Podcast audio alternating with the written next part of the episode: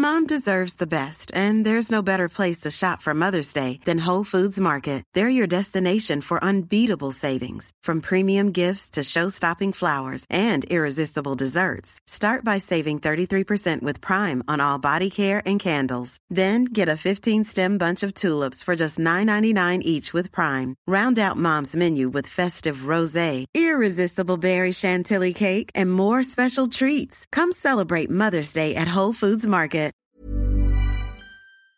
Bienvenue dans le podcast Culture PSG du jeudi 1er juillet 2021. Nous sommes de retour après trois semaines et demie d'absence, me semble-t-il. On n'avait pas grand-chose à dire, il n'y avait pas une actualité énorme autour du PSG, on était très occupé par l'euro, on va pas mentir non plus, donc on s'est abstenu, mais là, cette fois-ci, on est de retour. Il y a beaucoup, beaucoup d'actualités qui est tombée au cours des dernières heures, pratiquement aujourd'hui même, même si on a trois thèmes au programme euh, ce soir avec le thème qui sera consacré à Ashraf Hakimi, euh, ce sera le dernier thème d'ailleurs, euh, aurait pu être traité depuis un bon moment vu que les rumeurs sont persistantes. On, a attendu que ça soit vraiment décidé, puisque ça a l'air d'être le cas. On va donc commencer par le refus de prolonger de Kylian Mbappé, hein, qui pour l'instant n'aboutit pas sur un départ, mais on, va reparler de tout ça. On parlera ensuite de la grande news de la journée, à savoir l'arrivée probable désormais de Sergio Ramos au PSG, et donc on finira par Ashraf Hakimi. Nous sommes 4 pour l'instant, mais on sera 5 après, puisque euh, Ryan va nous rejoindre pour parler de Sergio Ramos. Vous connaissez Ryan, qui est donc euh, supporter madrilène et qui connaît très très très bien le, joueur. Nous avons l'équipe habituelle du podcast. Nous avons normalement Mathieu qui est là. Bonsoir Mathieu. Salut à tous. Voilà, vous me direz pour le son, parce que comme ça fait un mois qu'on n'y a pas touché, les réglages ont peut-être bougé sans qu'on fasse attention. Nous avons normalement Omar qui est là aussi. Bonsoir à tous. Voilà, et nous avons l'enfant terrible Simon qui est également là après avoir fui Twitter. Salut à tous. Voilà, donc je vous rassure, il va très bien. C'est juste que ses haters le poursuivent, donc forcément, il, a fui le réseau à l'oiseau bleu pour se consacrer à des choses. N'écoutez rien de ce que Philippe raconte. non, il a juste du travail, voilà pourquoi il est parti. Bref, on va attaquer. Ah non, bonjour à tous sur live. Je vois qu'il y a déjà plein de monde euh, qui nous dit le plaisir de vous entendre. Bah, de même, de même, quel plaisir de vous retrouver. ça, ça, fait un certain temps, mais on vous a pas oublié. C'est juste que comme on n'avait rien à dire, on, s'est tu. Donc voilà. Euh, on me dit Omar un peu fort. Bah écoutez, je vais baisser légèrement le son de l'ami Omar. Il n'y a pas de souci. Effectivement, il était à 120%. On attaque tout de suite sur le, premier thème donc le refus de prolongation de Kylian Mbappé. Alors on peut va refaire un peu le le, le, tour du dossier. Donc Kylian est sous contrat avec le PSG jusqu'en juin 2022. Le PSG tente de le prolonger depuis maintenant près de deux saisons, si je ne me trompe pas. Ça a commencé il y a deux ans, les, premières infos sur la volonté du PSG d'étendre son contrat. Ça n'avance pas, clairement. Il y a quelques semaines, non, pardon, il y a quelques jours, on a appris que le dossier était passé des mains de Leonardo à celle de Nasser Al Khelaifi, donc en gros du directeur sportif au président, ce qui est quand même pas rien quand le président s'en mêle en général, et c'est pas forcément une bonne nouvelle. Euh, et Kylian Mbappé, de son côté, avait repoussé en cours de saison à dire après la saison. Après la saison, il a repoussé euh, après l'euro. Euh, l'euro est fini et on a eu une, première indication sur sa volonté, à savoir que pour l'instant, c'est un refus de prolonger. Il a repoussé la prolongation. Avait deux sources l'ont annoncé. Donc euh, José Barroso me demande sur le live s'il est fiable. Bah écoutez, je pense qu'on ne pourra pas faire beaucoup plus fiable.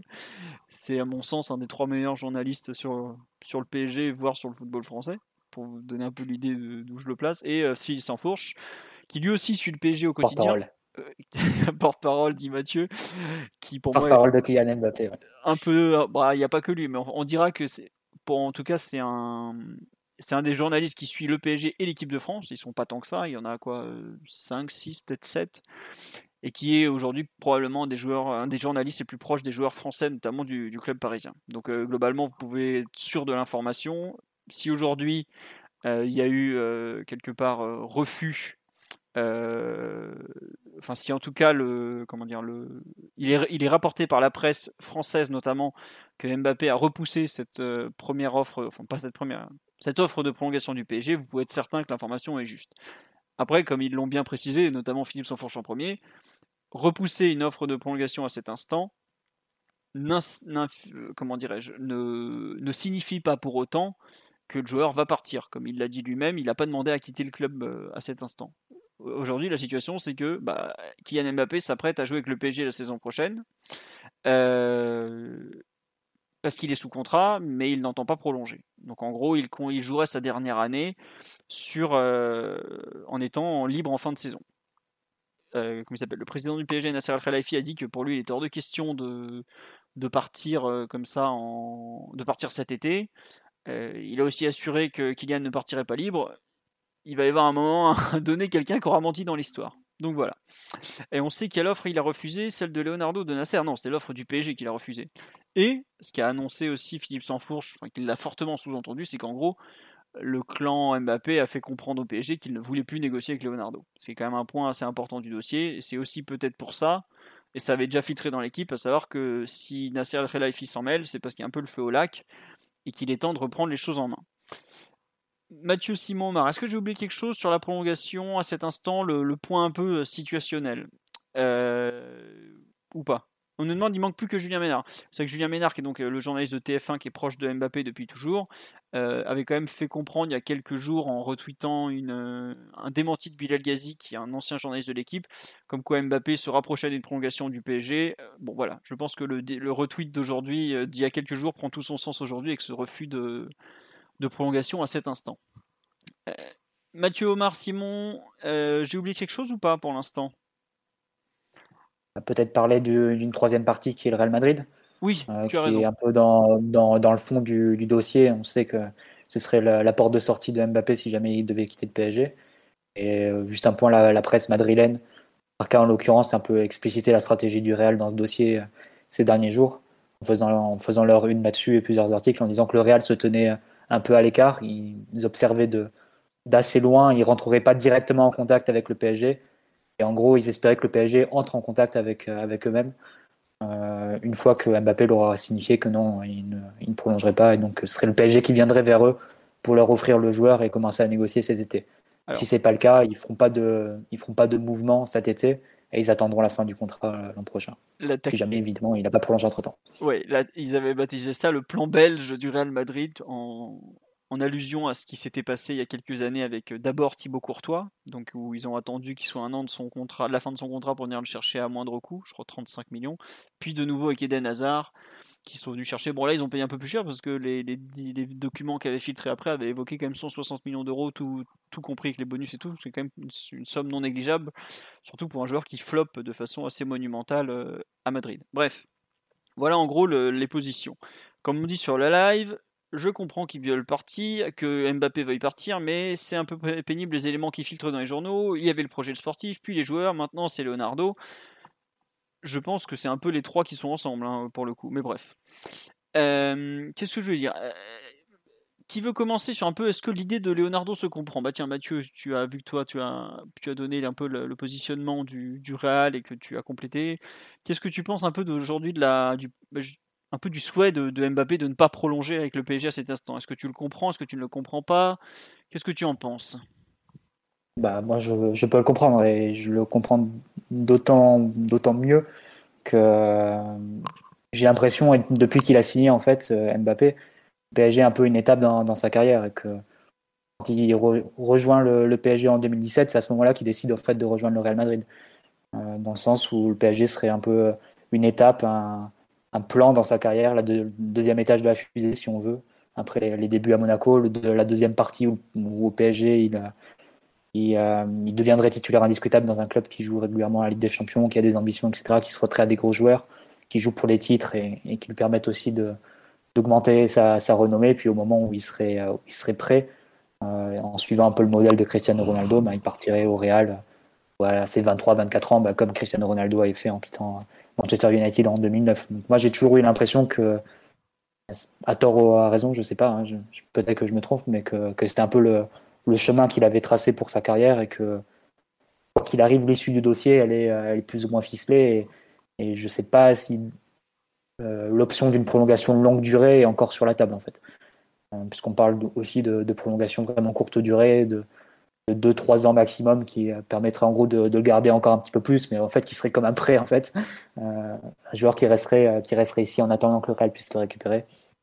Donc je ne sais pas si Mbappé considère vraiment le fait de rester jusqu'à ses 27-28 ans en Ligue 1 et, au PSG. Donc ça, c'est peut-être le doute initial que j'ai que j'ai avec lui et qui me fait douter de, de, la sincérité des, des, arguments qui sont avancés par les, les différents relais qu'il a dans, dans, la presse, que ce soit Julien Ménard, euh, Sansfourche ou, ou bien l'équipe. Euh, parce qu'évidemment, on a, j'ai l'impression que l'excuse du projet sportif et maintenant de Leonardo, c'est des, des, prétextes assez commodes en fait pour repousser la décision et pour euh, éventuellement repousser aussi la, faute sur, sur le PSG qui ne le contenterait pas dans, dans, toutes ces, dans toutes ces demandes et qui justifierait a posteriori son choix de, de, quitter le club et de rejoindre le Real Madrid. C'est peut-être plus, plus euh, indirect, mais aussi peut-être plus commode pour lui que dire non, je, rêve du Real depuis le début, le PSG est qu'une étape dans ma carrière et, je veux y aller. Donc euh, peut-être que je lui fais un procès d'intention et que c'est pas du tout le cas et que si ça se trouve l'option de prolonger vraiment 5 ans au PSG, d'y faire toute sa carrière et de bien l'essentiel de sa carrière et de, vraiment forger sa, légende de joueur est, encore présente, mais J'avoue que c'est le, doute que j'ai depuis le début sur, euh, sur ce joueur. Et c'est vrai que là, à l'heure où le PSG prépare et, entame un mercato assez, assez spectaculaire, le plus spectaculaire d'Europe actuellement, euh, c'est vrai que le, la ritournelle et l'argumentaire sur le, projet sportif tombe un peu, un peu à l'eau. Il faut trouver autre chose. Il faut, qu'on passe sur, euh, sur Leonardo. Mais bon, si Leonardo est un, est un obstacle vraiment insurmontable à, la prolongation, j'imagine qu'il sautera assez rapidement. Euh, probablement qu'il aurait sauté déjà si, si, ça avait été le cas et s'il si, avait représenté vraiment un, obstacle. Quand bien même, j'ai du mal à imaginer que si demain le PSG euh, se sépare de Leonardo et nomme euh, Luis Campos, le lendemain, Mbappé signe 5 ans. Peut-être hein, que ça se passera comme ça, mais j'ai un peu de mal quand même à imaginer que ce soit, que ce soit dans les plans et donc que ce soit une raison, raison valable. Donc, pour toutes ces raisons, je ne sais pas trop comment, comment me positionner. Ça ressemble quand même pas mal à des, à des prétextes qui euh, permettent de repousser la décision et de pouvoir partir euh, libre l'an prochain au Real Madrid. À un moment, le Real se séparera de, de Bale, de Isco, de Marcelo. Donc, à un moment, ils auront pas mal d'argent à lui donner en prime à signature et en salaire. Et pas de transfert à régler avec le PSG. Donc, euh, voilà. C'est le doute que j'ai sur la, sincérité, on va dire, des, des argumentaires qui sont avancés par le clan Mbappé autour de cette prolongation. D'accord, donc toi tu te positionnes un peu comme euh, bon, c'est un peu le prétexte du moment euh, et en gros il y aura jamais de, enfin il y aura toujours un prétexte pour pour pas prolonger en gros ou, ou un truc. Ouais, euh, c'est le sentiment que j'ai aujourd'hui. Après encore une fois, ça se trouve il va prolonger 5 ans et et c'est juste c'est juste sa relation avec le directeur sportif qui est le seul obstacle dans la prolongation de Mbappé aujourd'hui. Mais j'ai quand même du, du mal à l'envisager et, et quand bien même est-ce que le PSG euh, doit se faire dicter le choix d'un entraîneur, le choix d'un directeur sportif euh, par un joueur, c'est toujours des, questions qui sont, qui sont délicates euh, aussi. Hein. Jusqu'à quel point tu peux, tu peux aller et, et, tendre le bras pour, pour un joueur, ça c'est, c'est aussi une autre question un peu, un peu annexe, mais c'est vrai que j'ai un peu du mal à, à croire les, les arguments qui sont, qui sont avancés depuis le début sur ce dossier. Et, et je pense que le, le rêve de, de Mbappé qui a pour idole Cristiano Ronaldo, c'est vraiment de marcher dans ses pas et de, de suivre ce chemin-là. Donc c'est pas, c'est pas, on peut pas lui reprocher en soi. Et on va dire que les, les chemins qui, si jamais c'est le cas, les chemins qui sont empruntés pour, euh, pour annoncer sont peut-être un peu, un peu indirects, un peu, un peu malhonnêtes. Donc c'est peut-être ça qui me, qui me reste un peu, en tant que supporter évidemment. En travers de la gorge. En travers de la gorge. Oh ouais. Euh, on nous dit, tiens, une personne nous dit qu'il a le même doute que toi, on, on l'a jamais senti émotionnellement attaché au club comme Marquinhos ou Verratti, même si c'est vrai que Verratti a voulu partir à un moment. Euh, oui, oui, c'est. Bah après, comme tu l'as dit, il y a du côté de Mbappé un plan de carrière qui clairement ne passe pas par, disons, à Paris, quoi. Il, comme une personne sur le live dit, ouais, il veut, il veut, à son âge, il a peut-être une envie de voyager. Peut-être. Il a peut-être aussi un peu, il estime peut-être aussi qu'il a fait le tour en France. Mais comme on me le dit aussi sur le live, il y a des déclarations qui vont pas dans ce sens-là. Quoi. Il n'a pas dit, il avait jamais dit jusque-là. Euh, le PSG, le problème, c'est que je joue en France, que j'ai déjà fait le tour et qu'aujourd'hui, je veux voir autre chose. Il avait parlé plusieurs fois du projet sportif, sans développer plus que ça, donc ça peut inclure euh, beaucoup de choses, un peu tout et n'importe quoi. Euh, après, comme on le dit aussi sur live, le projet sportif aujourd'hui du PSG, est-ce qu'il est inférieur à celui du Real? Ça n'a rien d'évident à cet instant, hein, parce que pendant le Real est quand même dans une fin de cycle assez prononcée. Ils ont perdu bah, donc Cristiano il y a deux ans, Benzema va sur ses 34 ans, il les a en décembre si je ne me trompe pas. Euh, Ramos qui est une figure légendaire du club, s'apprête à signer à Paris. Modric est plus proche du début, de la fin que du début, pardon. Je pense que Modric... est parti aussi. Qui ça? Zidane est parti. Zidane est parti, oui, j'allais y venir, je, faisais l'effectif. C'est vrai mm. qu'aujourd'hui, le, projet madrilène qu'il a tant espéré revenir et rejoindre pardon, est, très flou. Simon, de ton côté, tu rejoins Marty sur le fait que finalement, bon, toutes les excuses sont bonnes ou pas? Ouais, plutôt, je suis plutôt d'accord avec les explications et l'analyse de, Martinelli. Euh, après que, que, ce genre de décision et d'information filtre un peu maintenant comme ça, euh, quelques heures à peine après que la France sorte d'un euro très difficile où Mbappé a eu sa part de responsabilité euh, dans l'échec malgré tout, même si c'est évidemment collectif, ça me paraît un petit peu bizarre, même s'il avait dit que des décisions seraient annoncées après l'euro. Après, après là, pour l'instant, il n'y a pas d'annonce publique, c'est juste des informations qui, sortent de gens plutôt fiables, donc on peut, on peut parfaitement euh, euh, s'en tenir à ça. Après que Mbappé, lui, veuille aller à Madrid dans son plan de carrière, ça me paraît parfaitement entendu. Euh, bien qu'il n'ait pas dit grand-chose sur le, sujet publiquement hein, au niveau du, Real Madrid. Par contre, est-ce qu'il a intérêt, lui, à partir maintenant dans un Real qui est à l'aube d'un projet un peu flou, un peu bancal, où à l'heure actuelle, tout est à reconstruire et on ne sait pas exactement de quoi, de quoi il va en tenir? Euh, c'est, ça me paraît peut-être pas être la meilleure idée pour lui et peut-être que euh, le, temps faisant son effet, peut-être que lui aussi, au bout de quelques semaines, quelques mois, il reconsidérera euh, peut-être un peu la situation. le PSG semble être engagé dans un mercato plutôt agressif, plutôt, plutôt clinquant, alors que, alors que Mbappé s'était plaint, notamment du mercato de l'année dernière à demi-mot, mais on avait tous très très bien compris de, de quoi il parlait. donc est-ce qu'il signerait pas euh, trois ans supplémentaires euh, à l'automne? Bon, à voir. Je pense que tout n'est pas fini malheureusement.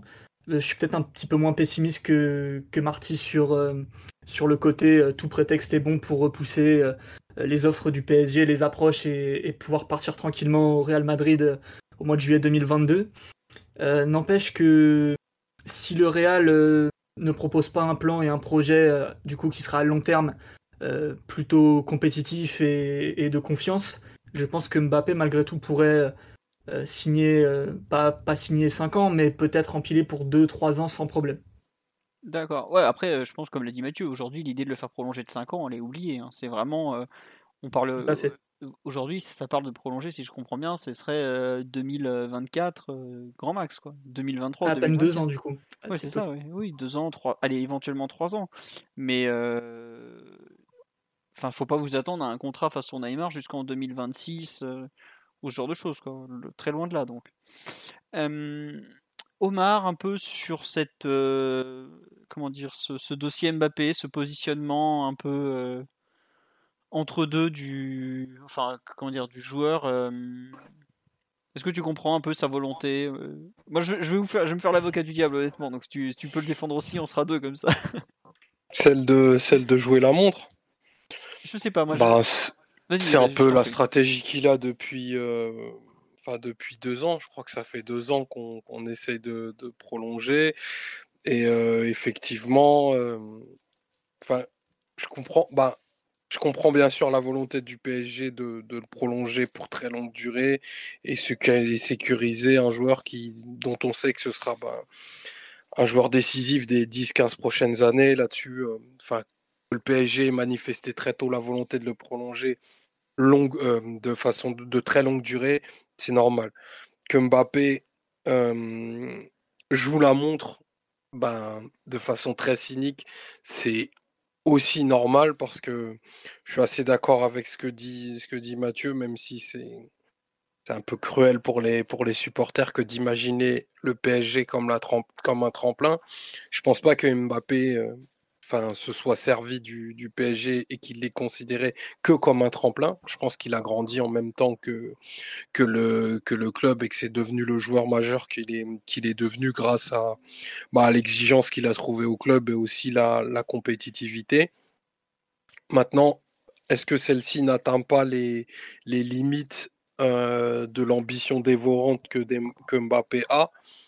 C'est peut-être une question à se, à se poser et que lorsqu'on sait que c'est un garçon qui est happé par euh, enfin l'aspect très historique euh, de la trace qu'il veut, laisser, est-ce que ça passe du coup par un destin à, l'étranger? Parce que gagner 11 fois la Ligue 1 Uber Eats sur Amazon, je comprends que ça puisse pas ne le, faire triper des masses.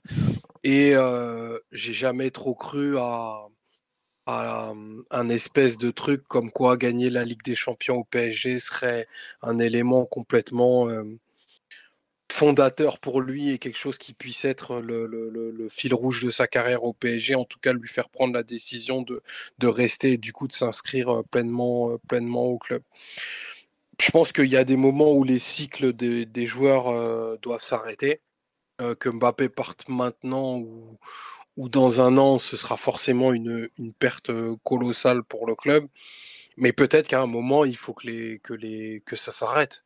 Et, et c'est je pense qu'économiquement, il faut que le PSG s'y retrouve. Ça semble pas être le chemin qui va être pris, parce que j'ai du mal à croire à une, à une prolongation de, courte durée, comme celle qu'évoquait Simon. Donc, pour moi, on, va plutôt vers le scénario catastrophe d'un départ libre. Ce serait même pas un signe d'ingratitude de, Mbappé, à mon sens, parce que quand tu as fait 5 ans au club, que potentiellement il aura mis pas loin de, de 200 buts. C'est dur de, de, tailler l'investissement du, joueur, l'investissement sentimental, je ne sais pas. Hein. Il n'y a, pas, de pacemaker, hein. on on peut pas mesurer ce qu'il a dans le cœur, mais en tout cas, l'investissement au quotidien, le fait qu'il ait tout joué tout le temps, qu'il se soit au final assez peu géré, sera, sera à saluer. Moi, j'ai un vrai dire plus trop de plus trop de doutes sur l'issue. maintenant, c'est le camp. Quitte à ce que Mbappé parte, moi je préférerais que ça se fasse cet été, même si j'ai pas de doute que s'il devait rester sans, ben, sans projection autre que celle d'une fin de contrat en août 2019, en août 2022, pardon, bah, il ferait il ferait le boulot, il le ferait probablement remarquablement bien parce qu'il n'accepterait pas de partir sur une tâche un petit peu sur, le, sur son bilan.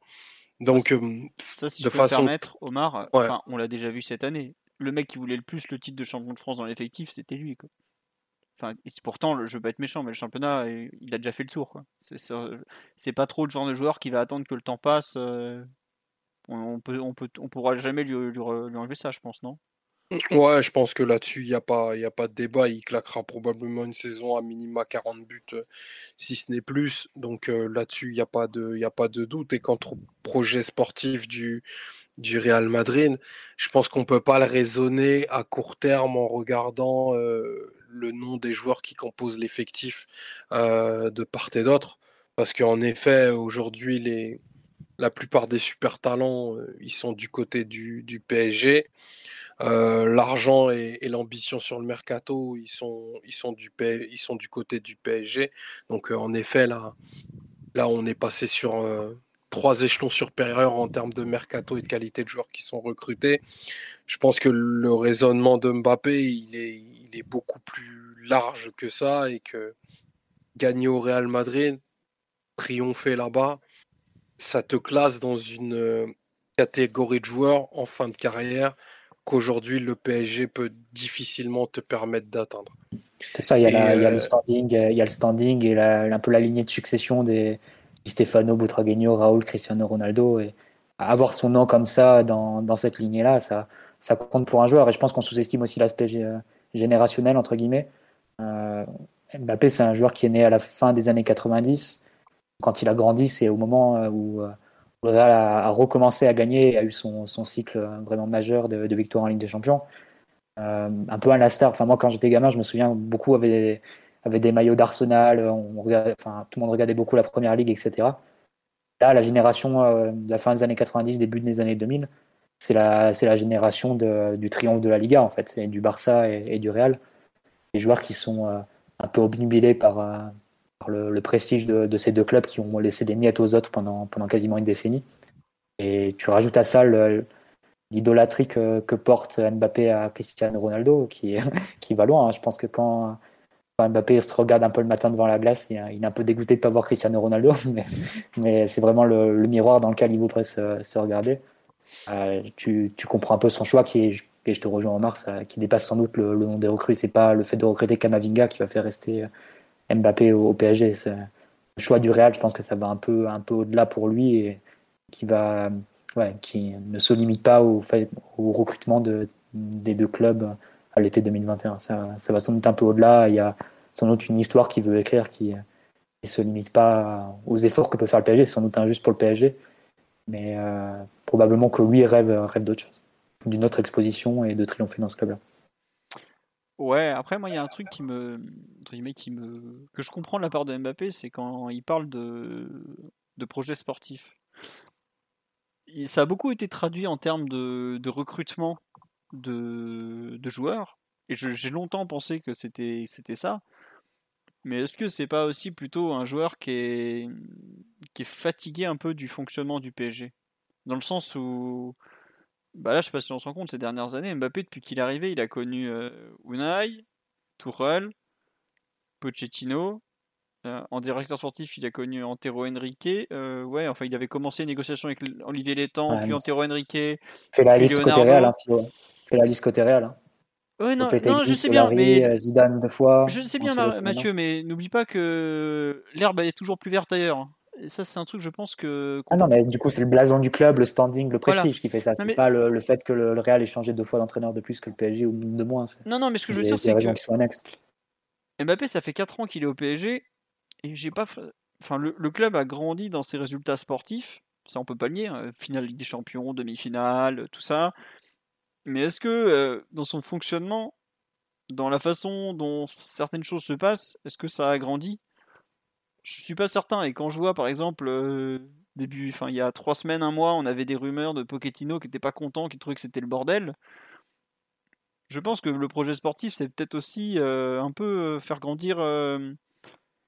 Je suis pas certain que ça concerne que les joueurs en fait. J'ai un peu l'impression, bah là, enfin clairement, on s'en fourche, a dit, en gros, c'est pas compliqué, c'est Leonardo ou, ou lui quoi. Il, enfin, il le dit pas comme ça, mais je pense que c'est pas loin de ça. Euh, mais c'est vrai que je me, je me demande aussi un peu à quel point, euh, quand il parle de projet sportif, c'est pas aussi un peu le, la stature du club, la façon de, de, gérer des choses au quotidien, de gérer des crises, de ce genre de choses. Quoi. Et c'est pour ça que peut-être qu'il a envie de voir autre chose. On me dit que je suis anti-Leonardo. Non, mais je suis pas du tout anti-Leonardo je m'en fous que ce soit Leonardo ou un autre. Moi, ce que je vois surtout, c'est que j'essaie de comprendre pourquoi il veut se barrer. Enfin, pourquoi il veut pas prolonger, tout du moins? C'est pas, pas pareil de vouloir partir et de pas prolonger. Je, je vais bien me corriger. Et pourquoi? Enfin, qu'est-ce qui. Si, si c'est pas le recrutement, parce que là, il est en train de se mettre en porte-à-faux par rapport à cette histoire de recrue. Euh, bon, alors, moi, je suis pas d'accord avec. On en parlera après des recrues, mais je autant euh, je suis pas. Euh, enfin, par exemple, le recrutement de Donnarumma, pour moi, c'est le signe d'un club qui fonctionne pas bien. C'est le signe parce qu'on a quand même signé trois contrats de gardien en moins de 10 mois, on marche sur la tête.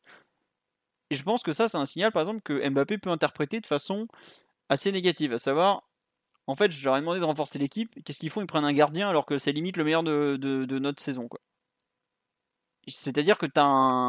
L'interpréter de façon complètement opposée, c'est-à-dire que globalement, Navas était le seul joueur de l'équipe qui a 35 ans et en gros avec lequel ne jouerait pas Mbappé s'il prolongeait de 5 ans. Et là, Paris ramène un gardien qui euh, prendra sa succession, donc avec lequel on pourrait se projeter Mbappé euh, si jamais il prolongeait à longue durée. Donc c'est un peu euh, à double tranchant. Honnêtement, je trouve que c'est des, des choses qui sont je suis d'accord, des refuges qui visent à masquer le fait que le Real a un prestige supérieur, un standing supérieur, et le club de rêve de Mbappé.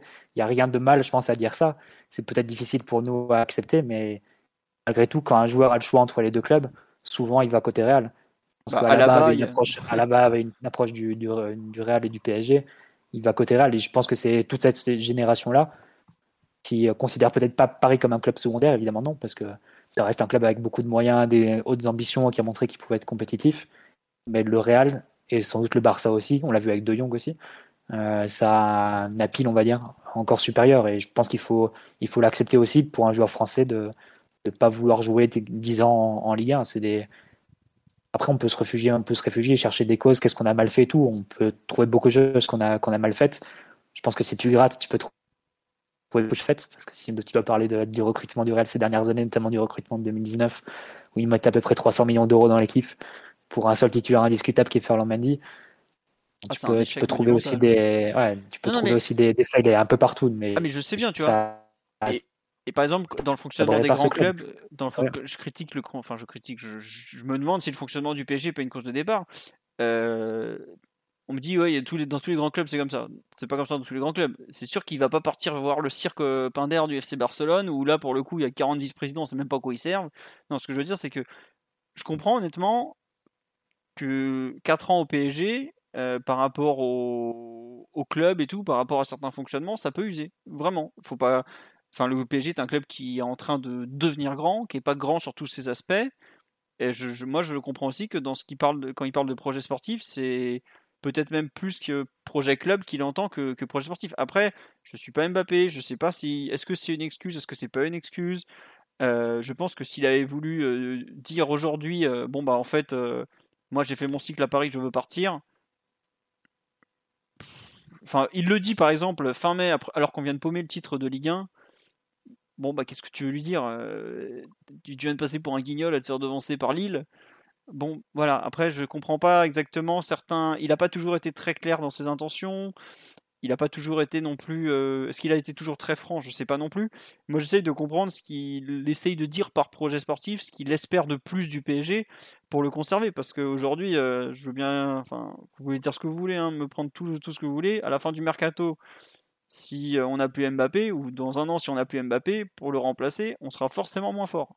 Et ça, ça reste le plus gros problème du mercato aujourd'hui, c'est quand même d'avoir ton meilleur joueur, parce qu'aujourd'hui c'est le meilleur joueur du PSG, qui veut partir, ou qui sera parti dans un an. Enfin, pas qui veut partir justement, qui sera parti au plus tard dans un an.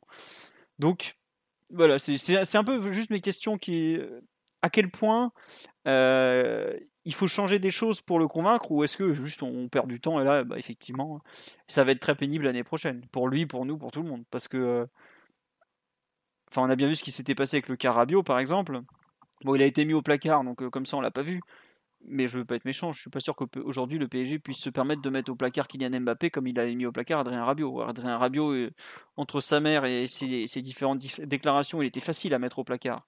Euh, pareil, euh, quand on a mis au placard Berned et Adli, c'est personne, ils peuvent être mis au placard. Mettre au placard le meilleur joueur français ou l'un des deux meilleurs joueurs français, un peu le. Bon, là aujourd'hui, il est un peu moins en, odeur de sainteté à l'échelle nationale, mais ça reste un, joueur très apprécié, un homme apprécié des Français. C'est très compliqué à tenir comme posture. Donc.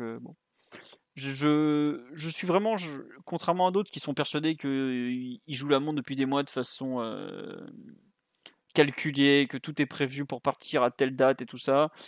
Je, pense que ce jeune homme est vraiment dans le flou pour le coup, qu'il ne sait pas forcément à quoi s'attendre. Enfin, si, il sait qu'il veut pas prolonger dans ces conditions-là.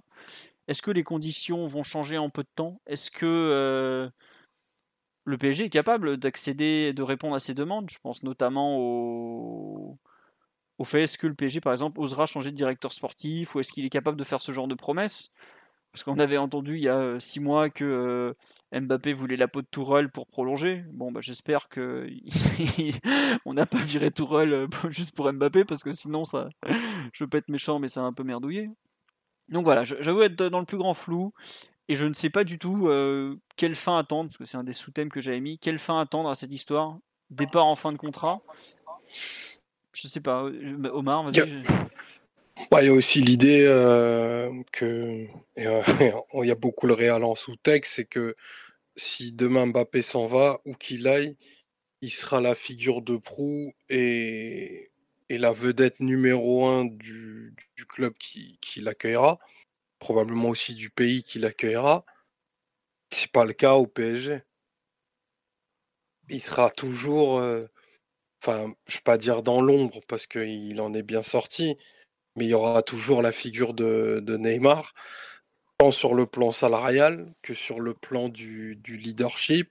Et en 2021, les joueurs, ils ont quand même une approche euh, hyper individualisée de leur carrière, de leur rayonnement, de leur stature et de quelque part le collectif qui doit tourner autour d'eux.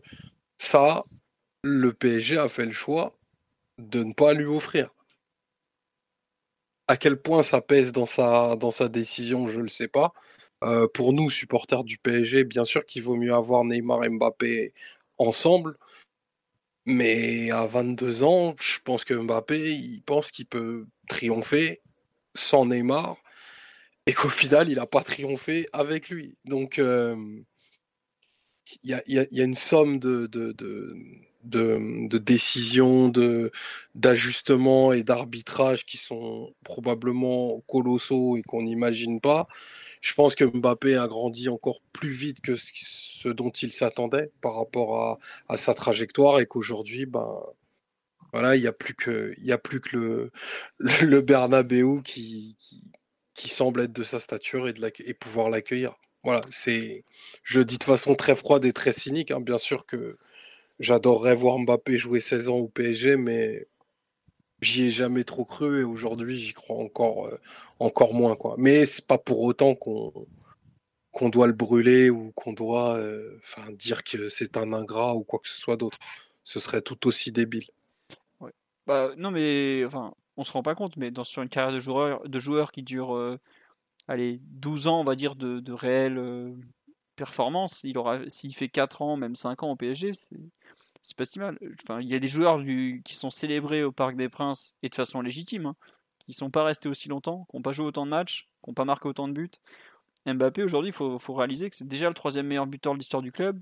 S'il fait cette saison 2021-2022, il devrait passer devant Zlatan euh, limite avant Noël. Donc il serait le deuxième. Il lui resterait plus que le, le fameux Cavani et ses 200 buts à aller chercher, par exemple. Bon, c'est c'est pas. Enfin, j'ai l'impression que des fois on oublie qu'il a quand même fait 4 saisons, qu'il a grandi au PSG, qu'il a fait des choses quand même à Paris. Donc, euh, faut pas. Je trouve. Tu as raison de dire qu'il faut pas le brûler, même si effectivement la fin sera probablement ratée. Et s'il part libre, non, c'est pas un ingrat. Un contrat, c'est entre deux parties. Je, regrette. Au bout d'un moment, euh, tu as signé un engagement pour 5 ans, euh, c'est pas parce que t'as pas signé 7 ans, 8 ans, 9 ans. C'est comme ça. J'avoue que. Il y a des joueurs, par exemple, c'est pas parce qu'un joueur, enfin, le contrat, pour certains joueurs, bah, il est en ta faveur, pour d'autres joueurs, il est pas en ta faveur. Mais au moment où tu le signes, bah, c'est comme ça et point quoi. T'as déjà eu 4 ans ou 5 ans de Mbappé, c'est pas rien quoi. Au bout d'un moment, tu peux pas inventer des, c'est pas, c'est pas un jeu vidéo. Euh, c'est là à ce niveau-là, c'est juste du, droit du travail et tu peux pas euh, entre guillemets l'oublier et faire comme si c'est de rien n'était quoi. Rien à voir. Ryan, toi qui es donc euh, supporter madrilène, on, le rappelle, qui est arrivé entre temps. Bonsoir, tu nous entends? Je vous entends, oui. ah, parfait. Euh, oui, alors, juste avant de te lancer, il y a des gens qui nous disent, mais ça sera que le Real. Bah, à cet instant, même la piste de Liverpool euh, semble passer au second plan et globalement, City, je pense que le PSG lui a bien fait comprendre que non, c'est pas possible. Chelsea, je ne crois pas que ce soit dans ses plans. Donc, globalement, en Angleterre, étant donné que United, ça n'a jamais été visiblement comment dire, dans Cité, on est d'accord qu'il reste à peu près que le Real. De ton côté, donc plus avec un point de vue extérieur et ou madrilène au passage, qu'est-ce que tu en penses de ce dossier Mbappé, de ses envies, de sa façon un peu de, repousser un peu la, la décision quoi? Moi, je pense que si le joueur il avait voulu prolonger, ça serait déjà fait. Je pense que la position du PSG elle est claire à ce sujet. le club veut garder le joueur. Je pense que pour que tu arrives dans une situation où un joueur il a quelques mois d'être libre de tout contrat, c'est qu'il y a une partie qui n'est pas intéressée, ou alors qu'on se met vraiment pas d'accord et qu'il y a trop de distance. Mais bon, c'est euh, pour moi le problème il vient du fait que le joueur a pas envie de prolonger parce qu'il veut très certainement partir. Et je pense que c'était même une idée qu'il avait en tête euh, au moment où il a signé à Paris. C'est sans doute pas dit euh, je vais faire 10 ans à Paris. Vous êtes à l'œuvre, vous parliez un petit peu de plan de carrière. Je pense qu'il y a un peu de ça. Et peut-être aussi qu'il s'est rendu compte ou qu'il pense, après ces quelques années au PSG, que euh, finalement, c'est peut-être pas si facile que ça de gagner une Ligue des Champions et que peut-être qu'être dans un club avec un peu plus de standing un peu plus d'expérience de la compétition, ça peut être un plus. Et voilà, c'est un, un, ensemble de facteurs. Je pense qu'il y a plein de choses. Vous parliez tout à l'heure du fait qu'il joue en, que c'est les championnats français. Je pense que ça joue aussi. Il y a le fait de. Tout à l'heure, euh, Mathieu parlait du, du, fait de porter le maillot du Real, etc. Je, pareil, je pense que c'est des choses qui jouent. Il y a pas, à mon avis, il n'y a pas une, seul facteur. Je pense pas que le joueur se fasse la décision sur un seul élément. Mais pour moi, s'il avait voulu prolonger, il serait parti. Et je pense que là, concrètement, vu l'obsession qu'il y a euh, à Madrid, et je ne parle pas des supporters, je parle du club, je parle de la direction, de Florentino Pérez, etc., pour signer Mbappé, mon avis, il y a une, vraiment une route toute tracée avec un plan millimétré en termes de communication, en termes de timing, en termes de discussion avec le PSG, etc. Qui fait que là, on est juste en train de voir le truc se dérouler devant nos yeux, en fait. Mais pour moi, déjà, si, aujourd'hui on filtre ça quelques jours après l'élimination de l'équipe de France, alors qu'on sait qu'il y a un peu un trauma par rapport à ça, qu'il y a de la déception, que le joueur était en plus un peu euh, ben, devant quoi quand euh, il y a eu cette élimination. Il a raté un penalty, il a raté une occasion importante à la fin. Si cette information-là elle est filtrée maintenant, c'est parce que le joueur il veut euh, mettre la pression entre guillemets ou mettre le PSG dans la mettre le PSG en face du fait que lui veut partir. Si je pense qu'il était ouvert à une prolongation, tu filtres pas quelques jours après l'élimination de l'équipe de France que tu vas pas prolonger tu filtres que tu vas pas prolonger et que tu es prêt à, jouer euh, à jouer encore un an et partir libre, parce que tu sais que ça va mettre la pression sur le club qui va se dire putain il est prêt à jouer libre, mais nous on est vraiment prêt à ce qu'il parte libre, s'il est vraiment sûr qu'il va pas prolonger. Et là, c'est autre chose. Parce qu'on sait aussi en plus que dans la direction de Paris, on, sait qu'ils aiment pas trop, enfin Nasser, hein, on sait très bien que c'est le genre de personne qui aime pas trop les gens qui vont essayer de d'utiliser la force un peu avec lui. Donc il y a un peu une communication euh, diplomate. Euh, non, je ne veux pas prolonger, mais euh, vous inquiétez pas, je ferai pas de bruit, je vais jouer, je suis encore là pendant un an. Et là, et là la balle est dans le camp du PSG. Est-ce que Paris va se dire ok, on va essayer de chercher un club avec qui négocier, en l'occurrence le Real Et là, je pense que c'est tout ça, c'est très entendu entre le joueur et, le Real. Clairement, ça, travaille main dans la main. Hein. Pour moi, qui ai suivi un peu pas mal la saga des grands transferts, notamment Bale, Ronaldo, etc. Pour moi, c'est vraiment, on est dans un truc scripté à, mort. Euh, ou est-ce que le club va dire non, euh, pour l'instant, euh, on joue sur notre. on utilise cette dernière année de contrat, il n'y a pas de problème et on va essayer de gagner du temps pour le prolonger. Mais bon. Je ne connais pas trop la, position du PSG. Je ne sais pas à quel point Dora est prêt à sacrifier cet argent. Je ne sais pas à quel point ils sont ils peuvent penser qu'ils peuvent prolonger le joueur. En même temps, c'est difficile aussi parce que on a la communication euh, officielle en fait, extérieure, à ça quoi. Ce, qui est dit pour les supporters, ce qui est dit pour le, regard extérieur, mais on ne sait pas à quel point le joueur est ferme ou, pas ferme sur sa position euh, en interne en fait. Donc c'est un peu délicat de savoir euh, d'en déduire quelle peut être la position du PSG. Mais moi, je pense que clairement, si le joueur peut partir cet été, il partira cet été. Et s'il ne peut pas partir cet été, ben, il sera content parce qu'il aura pensé qu'il a un peu mis la pression à son club pour recruter. Ce qui, à mon avis, n'est pas tout à fait lié, parce que je pense que dans la tête de la direction du PSG, il y avait déjà l'idée de faire un gros mercato. Et que du coup, ben, il aura la possibilité de partir. Mais comme disait tout à l'heure, par exemple, euh, Omar, je ne pense pas que dans la tête du joueur, il y euh, l'idée que s'il gagne une Ligue des Champions, ben, il va faire encore quelques années au PSG. Je pense que s'il en avait gagné une, trois ou cinq, ça aurait été exactement pareil il va chercher à partir à, la fin de son contrat. D'accord, bon, bah, c'est intéressant, je crois à peu près tous les points de vue. On nous dit que l'ingratitude, pardon, ce n'est pas de partir libre, mais de ne pas être clair sur tes intentions. S'il avait annoncé je veux faire ma dernière saison pour tenter jusqu'au bout de décrocher la Ligue des Champions avec Paris, puis j'irai au Real, personne n'aurait rien à lui reprocher. je pense que c'est une position difficile à soutenir pour le joueur aussi. Je pense faut le joueur il essaye, il pense à lui. tout à l'heure, euh, on parlait un petit peu du fait que les joueurs ils pensent beaucoup à eux. Oui, le joueur il pense à lui. Le joueur il est en train de réfléchir à une communication où il se fait pas tirer dessus. C'est-à-dire il dit, je pour l'instant, je ne vais pas prolonger. Euh, pour l'instant, ok. Donc pour l'instant, ça permet de penser que la situation elle peut être solutionnée.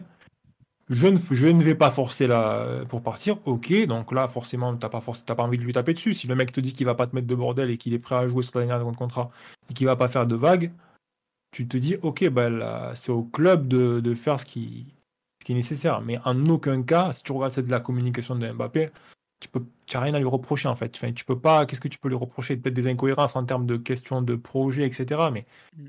ça, c'est des trucs tellement, euh, comme tu disais tout à l'heure, euh, Philippe, c'est des trucs tellement larges. Ça n'est pas juste être une histoire de recrutement. Ça peut être plein de choses. Ça peut être le manque de direction. Ça peut être le fait qu'il y a trop de personnes qui décident certaines choses et que du coup, euh, le projet manque de concentration, ça peut être euh, cette, euh, cette, instabilité en termes d'entraîneur, ça, peut être plein de choses en fait. Donc, bah, Après, il y a beaucoup de gens aujourd'hui qui lui disent, qui disent Attends, Pépère, tu nous as parlé de projet sportif depuis des années, enfin, tu as fait filtrer ça. Là, le PSG, il t'envoie du, du. Enfin, on a quand même fait signer en quelques jours le, capitaine de, le capitaine de la Hollande, pardon, donc Wijnaldum, le capitaine du Real Madrid et de l'Espagne, Sergio Ramos, on parle pas de n'importe qui, enfin je considère que c'est qui que c'est fait, hein. on, va, simplifier les choses. Donnarumma, je me demande s'il n'a pas été capitaine du Milan, non c'était ah, Romagnoli. du Milan, si, il a, été, aussi.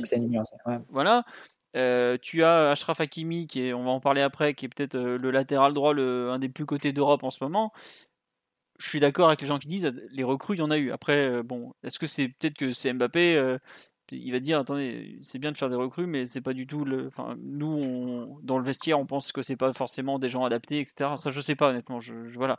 Mais ce que je veux dire, c'est que, comme dit sur le live, l'histoire du projet sportif ne peut plus être un argument valable en termes de communication, tout du moins, parce que étant donné qu'il a toujours joué sur ce flou, aujourd'hui, bah, ce flou, il, lui retombe dessus, quoi, quelque part. Après, il faut voir quelle est la teneur, comme le disait Ryan, il faut voir la teneur de ses échanges avec le PSG euh, en interne. Est-ce qu'il ouvre encore la porte à une prolongation? Euh, Est-ce qu'il nous voit un peu en, comme ça en disant oui, peut-être, si jamais ça s'améliore, machin? Auquel cas, s'il est dans cette attitude-là, c'est difficile pour Paris de prendre la décision parce que euh, tu te dis que malgré tout, tu as toujours une possibilité, même si tu, lui laisses, tu le laisses entrer dans sa dernière année de contrat et commencer la saison tu dis que tu as toujours la possibilité de lui faire changer d'avis et de, le convaincre in fine. Euh, si par contre il a vraiment fermé la porte en disant euh, non, c'est mort, euh, et à moins d'un miracle, je ne prolongerai pas, là, il faudra voir à quel point Paris est prêt à s'acharner, ou bien est prêt à entrer en négociation avec le Real dès, dès cet été, ou bien être prêt à accepter le fait qu'il reste une année de plus et, et parte libre en disant que sportivement, bah, tu as la possibilité de faire une dernière année avec Mbappé, Neymar et, une équipe plus forte autour. Donc, euh, c'est un peu les choix qui vont s'offrir au PSG, mais ça dépend vraiment de la teneur de leurs échanges. Est-ce que Mbappé laisse encore la porte ouverte à une prolongation? Bah, Quelles conditions il a? Quand il dit en l'état, et si tu regardes bien dans la communication qui a été faite par les Mbappé auprès de la presse, c'est le en l'état qui est très important. C'est-à-dire qu'à cet instant, les conditions sont pas réunies, mais il ferme pas la porte visiblement. Après, il y a une deuxième possibilité, c'est que en disant en l'état, il fasse miroiter euh, au PSG une, une prolongation, mais que son vrai but ne soit pas de partir cet été, et partir l'été prochain, à un moment où le Real pourra le rincer avec une prime à la signature conséquente. Oui, il peut aussi se dire euh, ok, ça semble plutôt bon pour Paris cette saison. Euh, le Real, c'est pas top. J'ai quand même envie d'y aller, mais euh, à la limite, si je peux attendre un an de plus, c'est bien pour moi aussi. Et je joue libre. Et pour moi, le joueur est dans une très bonne position. C'est le ah, PSG qui est dans une posture compliquée là. Bah, il est en position de force. Mais d'ailleurs, vous remarquerez que ce qu'on voit depuis la, pandémie et même un tout petit peu avant, c'est que les joueurs reprennent un peu le pouvoir par rapport au club. C'est-à-dire qu'ils refusent les, euh, les, échanges et le fait que les clubs les placent dans des, dans des transferts, dans des, dans des transactions pour, pour qu'ils partent absolument. Donc ils s'accrochent à leur contrat. Et les joueurs qui sont en position d'être libres et de partir bah, font le choix d'aller au bout de leur contrat et de, et de partir à zéro. Et cet été, tu as, eu quand même une, une forme de, de nouveautés dans, dans, ce marché des transferts avec des joueurs d'une dimension que tu voyais rarement partir en fin de contrat, qui sont partis en fin de contrat. On parle d'Alaba, on parle de, de Paille, on parle de joueurs vraiment qui auraient été transférés dans d'autres années, dans d'autres circonstances sur le marché des transferts, et qui ont décidé de, d'attendre la fin de, de leur contrat, euh, de ne pas prolonger et de, de, prendre, de, prendre le, de prendre en salaire ce que le club ne peut pas offrir au, au club, au club vendeur en, en La technique euh, Mathieu Flamini, qu'on salue un grand précurseur euh, des fins de contrat sur bah, toute sa carrière. Mathieu Flamini a fini tous ses contrats. Il les a commencés, il les a tous finis. Voilà. Il y a aussi le fait, euh, tu parlais de pandémie, Mathieu, c'est vrai que de toute peut-être que le joueur, euh, il y a deux ans, se disait bon, si ça coince, le Real va arriver avec 200 millions et puis je vais, je vais pousser un peu et je vais partir. Et là, c'est pas, c'est plus possible. Donc il y a un peu une, il y a un peu une, ouais, une question de conjoncture, quoi. Et pas que pour Mbappé, pour euh, d'autres joueurs, comme tu dis. Euh, avant, quand un grand club, enfin, il n'y a, pas si longtemps, quand un grand club voulait un, joueur, et que ce joueur-là, euh, il mettait un peu du sien, il, il, allait un petit peu au forcing avec son club, il y avait une, des gros sous qui arrivaient, et puis ça se faisait. On l'a vu avec pas mal de joueurs. Maintenant, vu que les n'y a plus cet argent-là, en fait, les clubs vendeurs qui sont à peu près stables financièrement se disent bon, mais ok, on, tu veux pas prolonger, ben ne prolonge pas quoi. Mais euh, c'est quand même une posture qui me paraît euh, délicate financièrement dans le cas de Mbappé. C'est une chose de laisser partir à la bas gratuit ou des paris gratuits, c'en est une autre de laisser partir Mbappé quand même. Après, si tu te places du, point de vue du joueur, quel serait l'intérêt de Mbappé de, faire une prolongation de 2-3 ans en fait? C'est-à-dire que tu remettrais le problème à l'an prochain, le PSG ne voudra pas plus le vendre l'an prochain et essaiera de le reprolonger à, nouveau.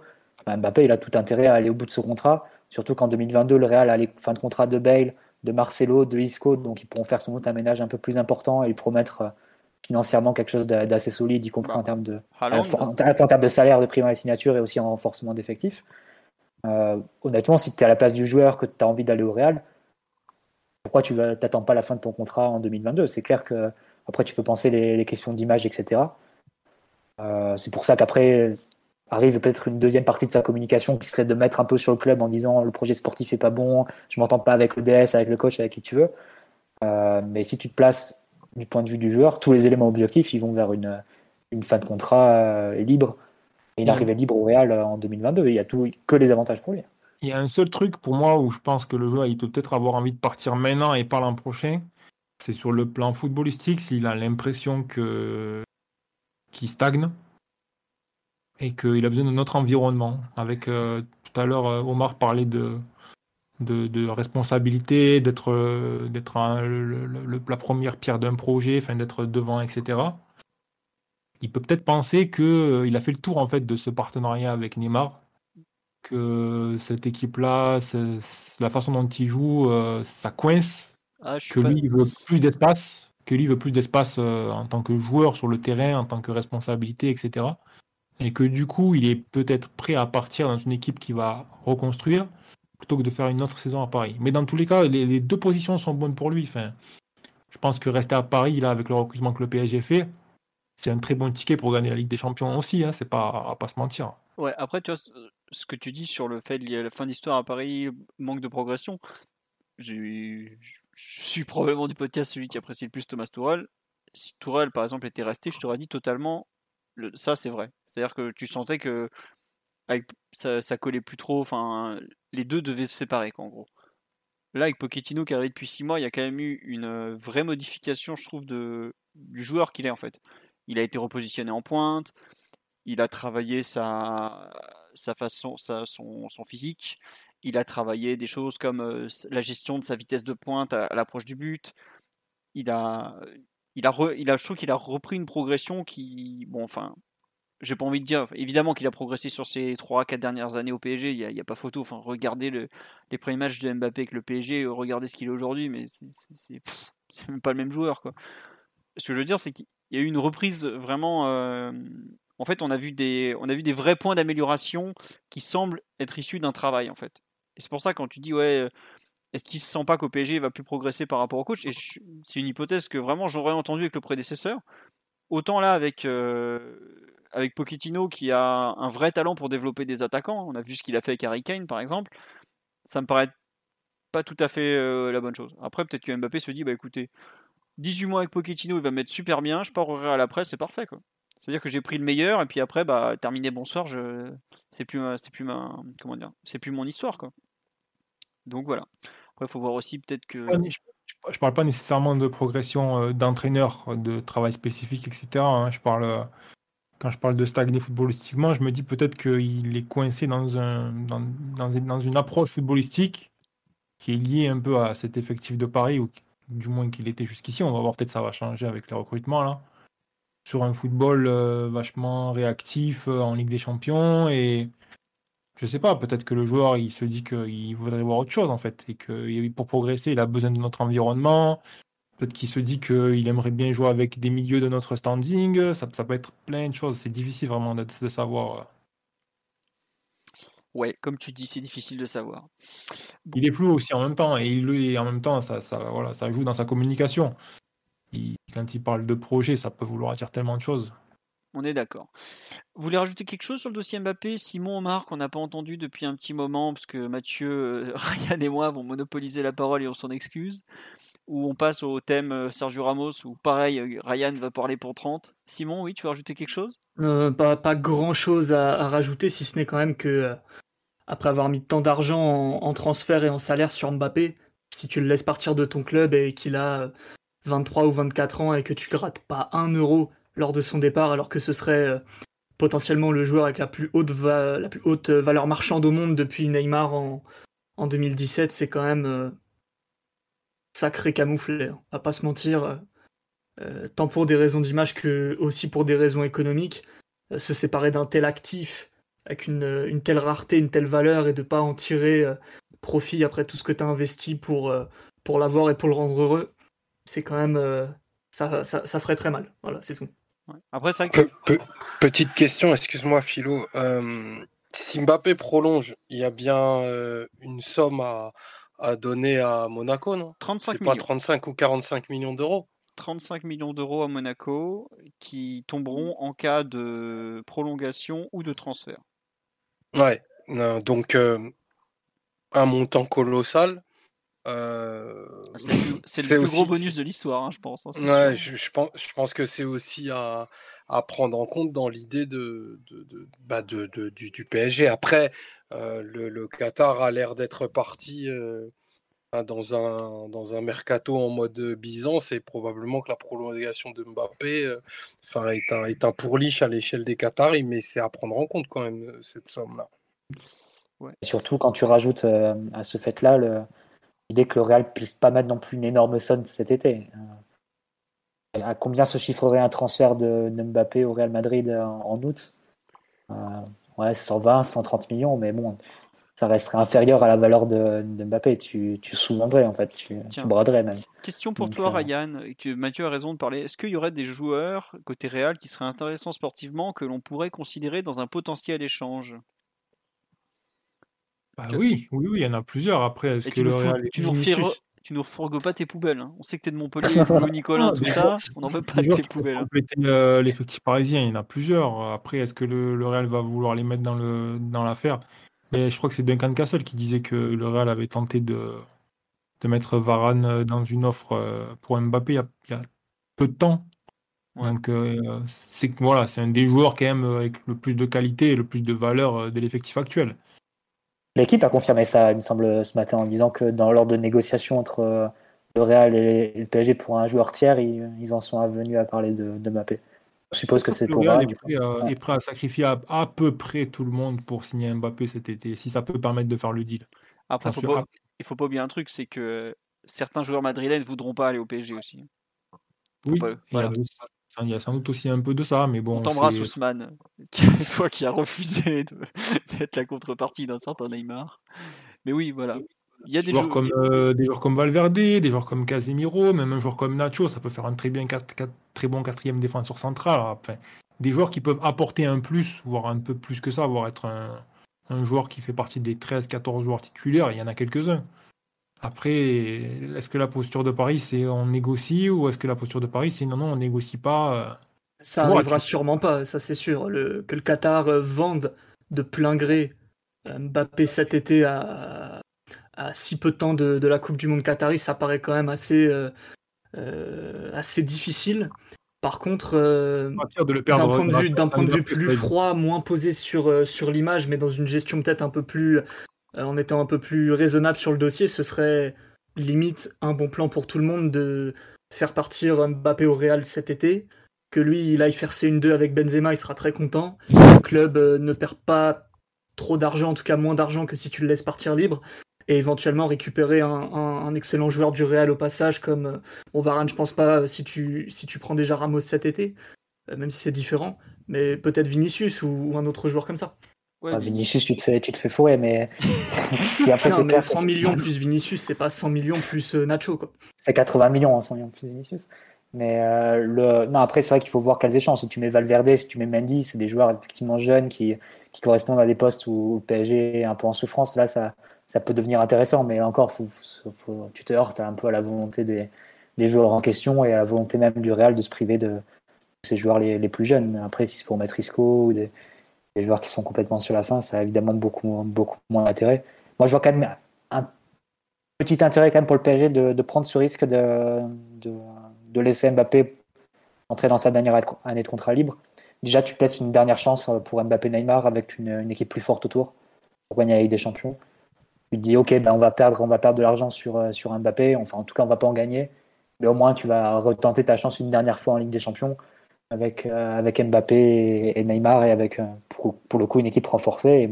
Malgré tout, bah, si on gagne la Ligue des Champions en mai prochain, que Mbappé parte à 0 ou à 10 millions ou à 100 millions, ça sera un peu, ça sera un peu pareil pour nous et on sera déjà très content d'avoir gagné Ligue des Champions. Donc tu peux, tu peux être dans ce raisonnement-là. Le deuxième point du raisonnement, c'est peut-être un peu plus cynique aussi, c'est de te dire que si tu euh, laisses Mbappé au Real en 2022, tu le fais rejoindre un Real sans doute sans Modric qui fait sa dernière année, tu le fais rejoindre un Real avec Benzema 35 ans, avec Kroos un an de plus, avec un Real qui n'aura pas recruté pendant deux ans quasiment. Ouais, mais qui arrivera avec... Euh, si, le, si Mbappé signe un Real euh, l'été prochain gratuit, le Real a de la thune pour recruter. Avec de la thune, c'est clair. Et en plus de ça, il y a beaucoup de postes à renforcer en tout cas. L'an prochain, prochain, il y a le nouveau Bernabeu. Ça aussi, c'est un gros paramètre parce que ça va vraiment multiplier euh, l'argent gagné par le club. En plus du fait qu'il y a un attrait, voilà, le fait d'arriver dans le nouveau Bernabeu, euh, c'est voilà, c'est important quoi. Oui, bah, c'est typiquement un truc que Florentino Pérez est capable de savoir vendre. Genre Mbappé lui dire euh, tu, tu, vas être le, le, visage du nouveau Bernabeu ou ce genre de choses. Quoi. Mbappé, La présentation devant 100 000 personnes, c'est toujours un grand moment pour les recrues du Real. C'est clair que ça fait, ça fait forcément rêver hein, ce genre de moment. Bon. On verra. Bon, on n'en est pas encore là. Euh, je vous propose quand même de passer à un autre madrilène qui s'apprête à rejoindre le PSG, savoir ce bon Sergio Ramos. Messieurs les arbitres, sortez de la salle, c'est pas pour vous. Plus sérieusement, donc, on a eu Sergio Ramos qui a déclaré, c'était le 17 juin dernier, la conférence de presse de, avec Florentino Pérez pour dire bah, qu'il quittait justement le, Real Madrid parce qu'ils n'avaient pas trouvé un accord pour prolonger. Alors pour ceux qui n'ont pas suivi, pendant des mois, euh, Ramos a dit je veux prolonger de deux ans ou rien. Le Real Madrid n'a jamais voulu craquer, dit bah écoutez, nous c'est un an et on voit d'une année en une année. Euh, Modric c'est pareil, il a eu droit à un an de plus, donc toi tu auras droit à un an de plus comme tout le monde en gros. Sur la, à partir du mois de, de mai, Ramos a commencé à modérer son propos, à dire bon finalement allez j'accepte un an plus un an. Le Real Madrid lui a dit bah écoute c'est dommage parce que nous notre offre elle était valable jusqu'au je crois 5 mars, hein, Ryan si je me trompe pas c'était ça à peu près. Et aujourd'hui elle est plus valable donc bah en fait il n'y a plus d'offre de prolongation pour toi. Donc Ramos s'est retrouvé euh, le bec dans l'eau, hein, faut, le dire comme ça. Et il était donc devenu un joueur libre euh, depuis le, 30 juin après avoir euh, donc 15 ans à Madrid, je ne sais combien de trophées gagnés, enfin bref on y passerait la fin du podcast. Et il a globalement quatre propositions qui sont assez vite arrivées. Donc on a très clairement le PSG, on va y revenir. Euh, le Bayern Munich a été cité de façon un peu étonnante, sachant qu'il vire euh, un vieux grognard comme Boateng. Pourquoi pas. Euh, Manchester City été cité, visiblement Guardiola était intéressé et la perspective de finir après Manchester City à New York City, qui est du même groupe, l'intéressait. Chelsea a été légèrement cité aussi, pas, par toutes les, tous les médias, pas de façon très claire non plus. Je crois que c'est Marca cet après-midi qui écrivait encore, bah, ça sera Paris ou Londres. Euh, l'agent et frère de Sergio Ramos, René Ramos, euh, était donc aujourd'hui à Paris pour discuter avec le PSG. L'avenue avait filtré et vers 17h30 euh, tout à l'heure, RMC qui balance la bombe que personne n'attendait, parce que les échos euh, disaient qu'il y avait encore beaucoup de distance entre les deux parties. Ramos et le PSG ont trouvé un accord pour un contrat de deux ans, donc euh, le salaire n'a pas filtré, mais visiblement un club anglais proposait plus. Bon, alors ça, on peut toujours dire qu'un club anglais propose plus, parce que c'est même quand c'est pas vrai, ça peut le devenir, on sait jamais. Euh, et donc le, joueur qui est aujourd'hui en, pleine préparation individuelle chez lui à Madrid, où il vous fait des stories Instagram pour vous montrer qu'à 35 ans on peut être grave stock, rien à voir avec moi donc s'apprête à signer pour deux ans avec le PSG. Donc il arriverait bah, là très prochainement. Je crois que la visite médicale et RMC dit dans les prochains jours. Voilà, il me semble que Fabrizio Romano a confirmé aussi l'information. bon, vous pouvez considérer donc que c'est fait. il a 35 ans, Ramos. Un détail que je, qui est quand même assez important, puisque bah, ça fait c'est aussi pour ça que le Real Madrid l'a lâché j'ai mis comme euh, sous-thème quel rôle et quel impact au PSG. Qui veut commencer? Ryan, après tu nous feras un point complet sur l'état de forme du joueur, tout ce qu'il a connu ces dernières années, où il en est, tout ça. Mais là, on va peut-être plutôt commencer par ça, parce que c'est plus logique. Donc, où en est ce, ce bon Sergio Ramos euh, après ses 16 ans, ses 15, non, 16 ans à Madrid, je crois qu'il fait, il fait 2016-2021 ou 2005-2021, enfin bref, peu importe. Il est arrivé en fait 2005-2006, si je me souviens bien, première saison. Ouais, donc 16 euh, ans à Madrid. Une saison, euh, ouais, parce qu'il jouait avec la dernière saison, il jouait avec Zidane lors de sa dernière saison. ah ouais, quand même. Ça ne nous rajeunit pas tout ça.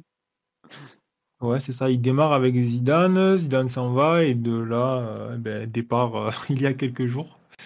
Donc où il en est, ben, euh, il est toujours à un très très bon niveau. Bon, il est sur la pente descendante logiquement.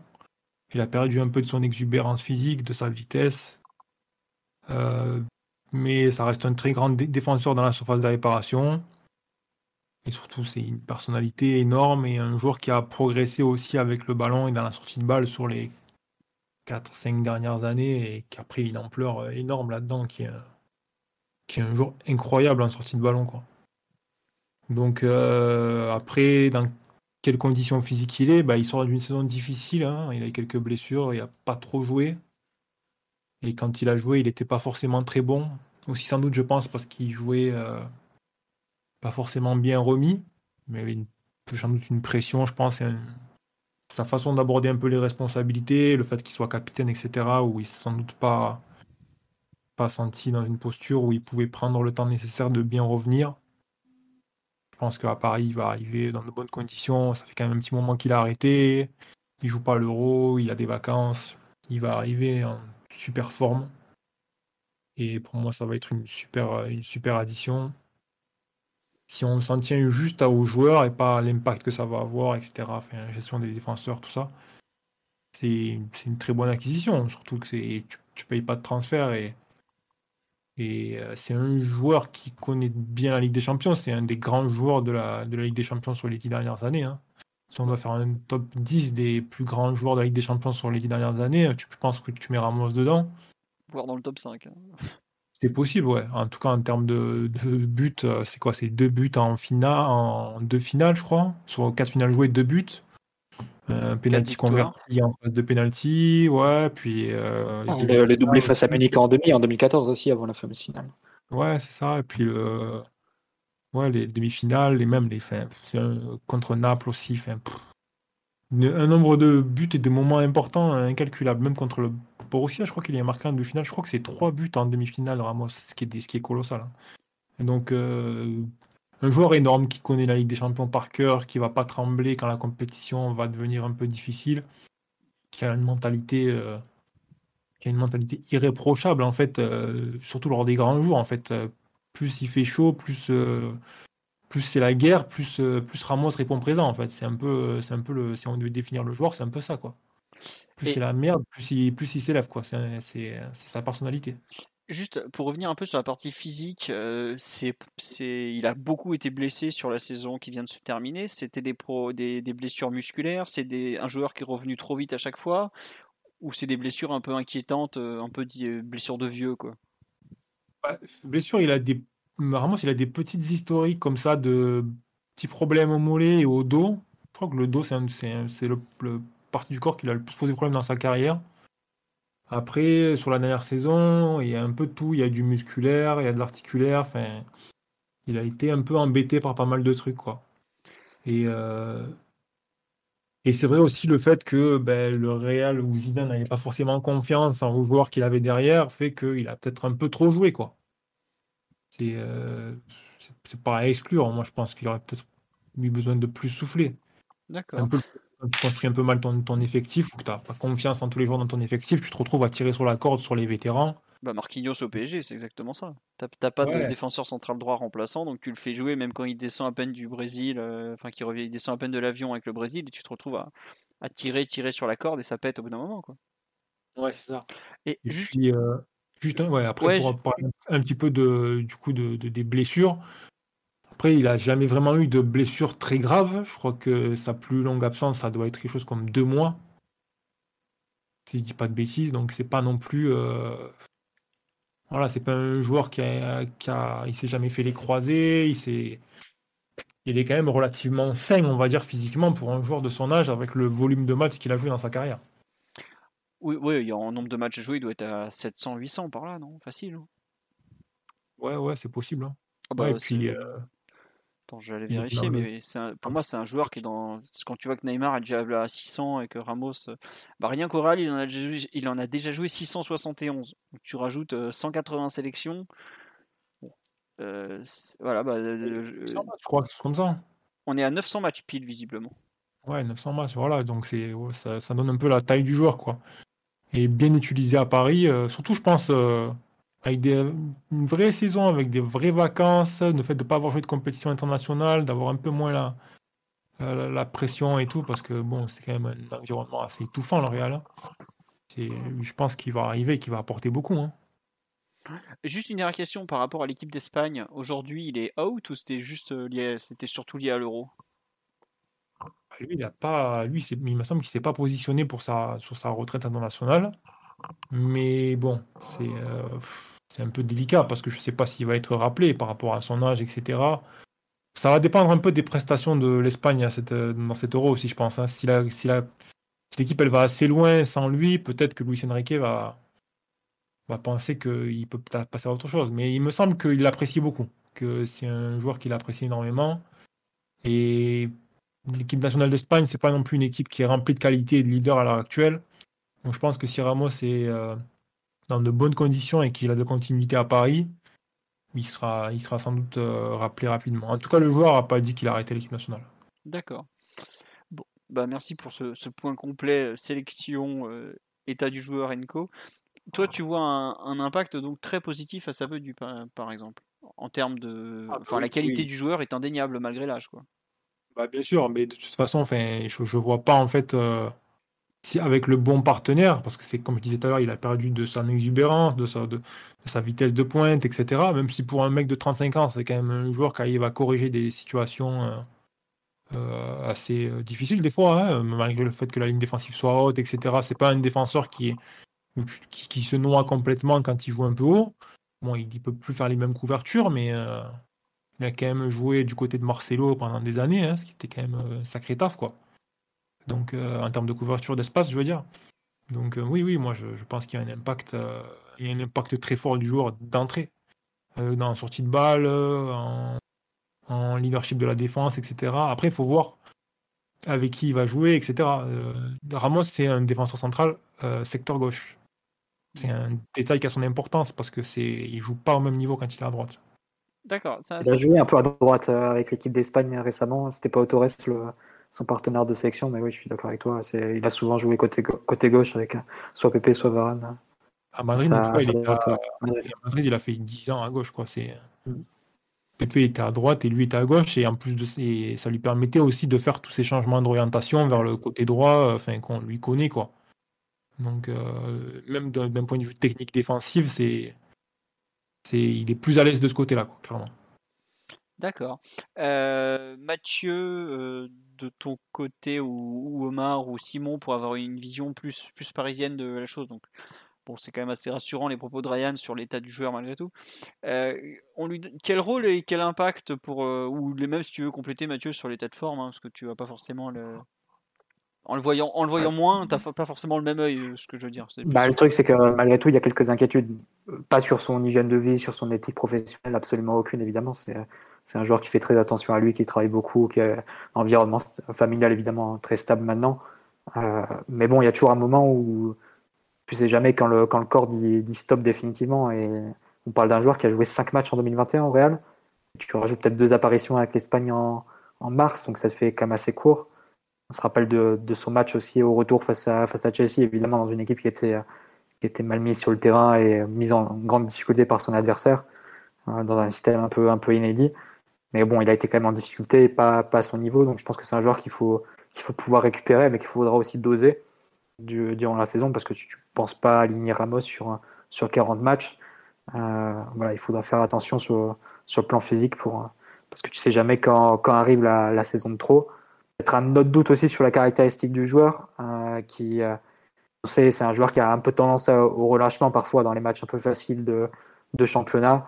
Euh, parfois, il est capable de passer au travers, de faire une faute un peu grossière, de concéder un péno, de, de faire comme ça des, erreurs d'inattention. Un joueur qui se transcende vraiment avec la, pression et l'importance du match et qui peut être parfois dans le, quotidien d'un championnat, peut faire quelques boulettes. C'est un peu à l'image du, Real qui, qui au final aura gagné euh, plus de Ligue des Champions que de championnat durant, durant sa période, ou le même nombre. C'est un joueur qui se transcende dans ces moments-là. Donc euh, voilà, sans doute un, autre point sur lequel il faut faire attention, mais sinon, bon, je veux dire, c'est un joueur euh, légendaire. probablement le meilleur de, sa génération à son poste. Je ne fais pas les classements, après chacun décidera où il est par rapport à Baresi, Maldini, Beckenbauer, mais bon. Dans les 10, 15, 20 dernières années, ça, doit être probablement le défenseur européen le plus fort ou l'un des deux, trois plus forts qui, qui ait eu. Donc forcément, quand tu as un joueur de cette, de cette qualité, bah, qui arrive à Paris, qui veut jouer à Paris, malgré tout, ça reste un, un honneur et un privilège d'avoir ce, ce, type de, de talent dans, dans, ton équipe. Après, il faut savoir le doser, évidemment. Tu as, la question sur le plan physique, tu auras la question sur les égaux. Euh, on a fait un peu le débat sur, sur Donnarumma déjà avec, avec Navas. Bon, Ramos, on a déjà le premier article qui est tombé ce soir du Parisien qui nous dit que Kimpembe n'est pas du tout content de son arrivée, qui m'étonne. C'est logique. Hein. forcément, c'est forcément, tu rajoutes un, autre concurrent et un concurrent direct pour lui. Parce que tu peux imaginer très bien la charnière et Marquinhos, notamment sur le plan technique, les renversements de jeu qui, qui fonctionneraient assez, naturellement. la capacité à être décisive aussi sur, sur coup de pied arrêté offensif. Donc, euh, c'est sûr que bon, faudra, faudra, gérer ça. Il faudra que Pochettino soit, soit très bon. Ce sera un gros test pour lui hein, d'avoir cet effectif XXL à disposition et, et des défenseurs centraux est un peu euh, exemplaire de cela. Et tu peux même faire le lien avec les gardiens en disant que Ramos, un joueur dont il était très proche au Real, c'était Keylor Navas. Pour rajouter un peu de piment à la concurrence qu'il y aura entre les gardiens la, saison prochaine, le fait de rajouter Ramos dans le vestiaire aussi, pourquoi pas. Tu auras, beaucoup de choses euh, sur lesquelles débattre euh, au PSG l'an prochain et beaucoup d'entertainment en, en, prévision vu, vu tout ce qui risque de se passer.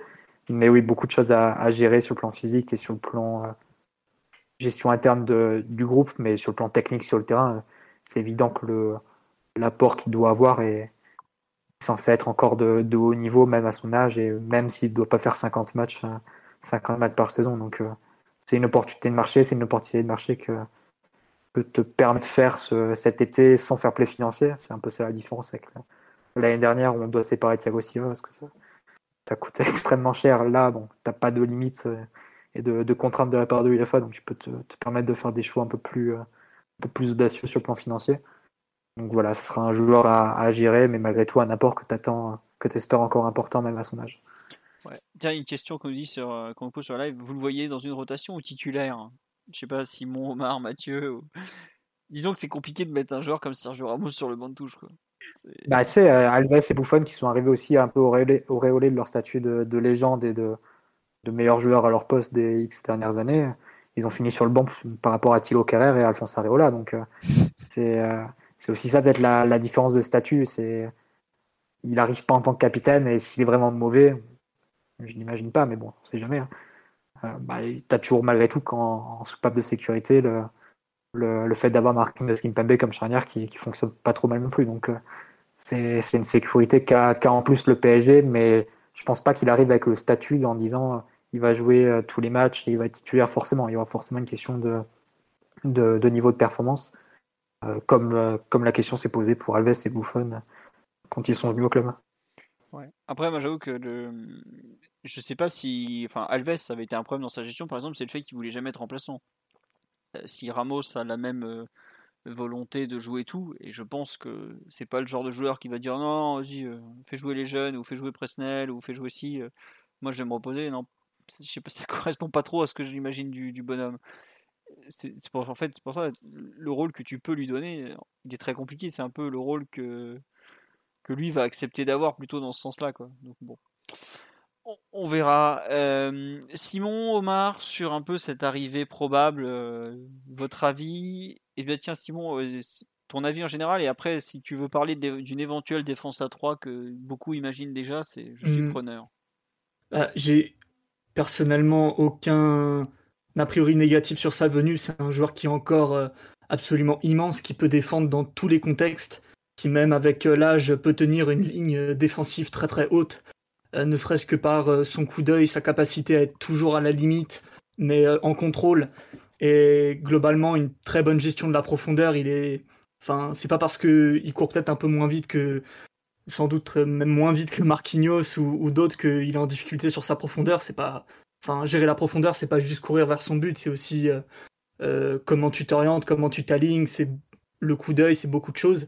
Et ça, Ramos, il est vraiment euh, assez impitoyable de, ce point de vue-là, et surtout dans les gros matchs. Et globalement, au Real Madrid, on l'a vu lui avec Pep et Varane sortir des matchs absolument extraordinaire de ce point de vue-là. Et, je le répète, vraiment, dans tous les contextes défensifs, il peut t'aider pour jouer haut, pour jouer bas, pour tenir, euh, euh, tenir un fort dans ta surface, pour dégager des ballons à l'infini. même quand la structure explose, que ça tangue. Ryan, je sais pas si tu te rappelles, mais le match qui sort, le match aller à Amsterdam contre l'Ajax, où le Real gagne. Alors, tout le monde enfin la majorité des gens se souviennent de ce match parce qu'il a pris un jaune volontaire et qu'il a été suspendu euh, euh, plusieurs matchs à cause de ça et que le Real euh, ont subi les conséquences au retour.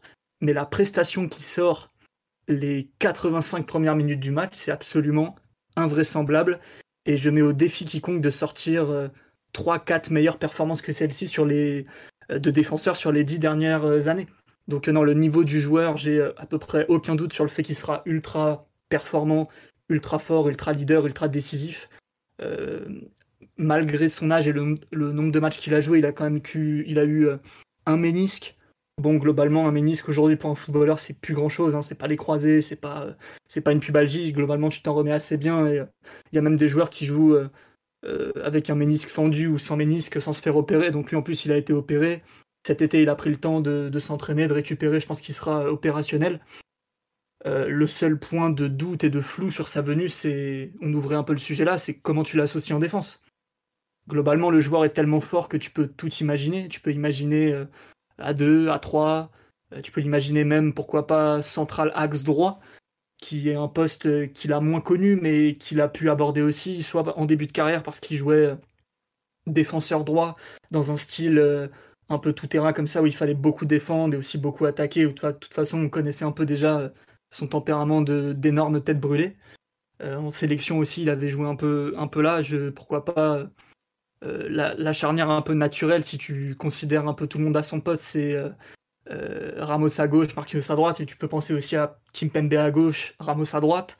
Tu peux penser à une défense à 3 en te disant que l'équipe pourrait être meilleure en mettant le plus de talent défensif possible derrière, avec du coup Ramos libéraux, Marquis à droite et, et, Kimpembe à, gauche, par exemple. Donc euh, non, il n'y a vraiment pas de... Il n'y a pas de, contexte où, à mon avis, il serait vraiment en souffrance et un problème pour l'équipe. Après, c'est comment tu vas le mieux équilibrer les choses, le mieux gérer ta rotation. Là, il y a un vrai défi pour l'entraîneur, un vrai défi pour euh, construire un, un 11 type qui sera fiable, qui sera solide, qui sera polyvalent. Mais hormis ça, globalement, on peut que se féliciter de, de sa venue pour un club qui, enfin, qui finissait par utiliser Danilo Pereira en défense centrale. Ouais, mais c'est marrant, Simon, tu parles de. T'as aucun doute sur la défense à 3 avec Ramos, à moins que je me trompe, il l'a quand même très très peu pratiqué dans sa carrière, la défense à 3. Non, c'est vrai, il l'a peu pratiqué et des fois, il Madrid le sortait avec euh, Casemiro. Ouais, voilà, mais euh, j'allais dire, Mathieu, le, la seule fois que je l'ai vu pratiquer, c'est un carnage. Putain. Mais tu sais, euh, Philo, la défense à 3, c'est souvent un système pour les joueurs de merde. Hein. Donc, si tu mets des bons joueurs ensemble dans une défense à 3 où chacun sait ce qu'il a à faire, c'est pas Enfin, c'est pas le syndrome Thilo Kerrer où tu dis ah ouais finalement dans la défense à 3 ce serait pas mal parce qu'il est euh, totalement euh, inapte et trop dangereux pour jouer à deux derrière. C'est pas ce genre de joueur là. C'est pas euh, lui qui m'inquiète dans la défense à 3, c'est plus Kimpembe à vrai dire. Ah, c'est sûr, c'est sûr que lui il serait, il serait moins à l'aise, mais bon à un moment donné. Moi, je ne crois pas beaucoup à la défense à 3. Je dis juste que sur le papier, ça peut se comprendre de mettre le plus de talent défensif sur le terrain. Après, je suis pas sûr que Pochettino retienne cette, cette option très sérieusement. Quand les grands défenseurs, ils n'ont pas besoin de. Quand tu as des grands défenseurs, en fait, juste rajouter un autre joueur défensif pour. En général, ça n'apporte pas grand chose. En fait, tu rajoutes juste un défenseur pour enlever un attaquant, ou pire, un milieu. Là, c'est encore pire. Parce que tu te retrouves. Euh, en général, tu te retrouves avec des problèmes pour défendre entre les lignes et pour bien et pour bien récupérer le ballon et bien faire circuler la balle. Euh. moi, c'est un système que j'aime pas honnêtement. C'est vraiment, enfin, toutes les variations de la défense à 3. Euh, il y, a des entraîneurs qui le font marcher, ouais. Des entraîneurs comme Conte qui font marcher ça parce qu'ils utilisent le jeu de position et que c'est vachement euh, euh, programmé, mais, ou, ou Tourelle dernièrement. Mais globalement, c'est un truc qui me plaît pas. Moi, je pense que quand, si tu as des défenseurs centraux de qualité, tu n'as pas besoin d'en mettre trois en fait. Je préfère un milieu terrain en plus qu'un défenseur en plus. Moi, je te soutiens de, ce combat contre cette mode. Non à la défense à 3. à, l'euro, tout le monde joue à 3. C'est d'ailleurs marrant de, voir la mode et, Et dès qu'une équipe est un peu en difficulté, euh, comme le Danemark oui, au début, paf, ça passe à 3. Eh ben non, monsieur, l'Italie résiste.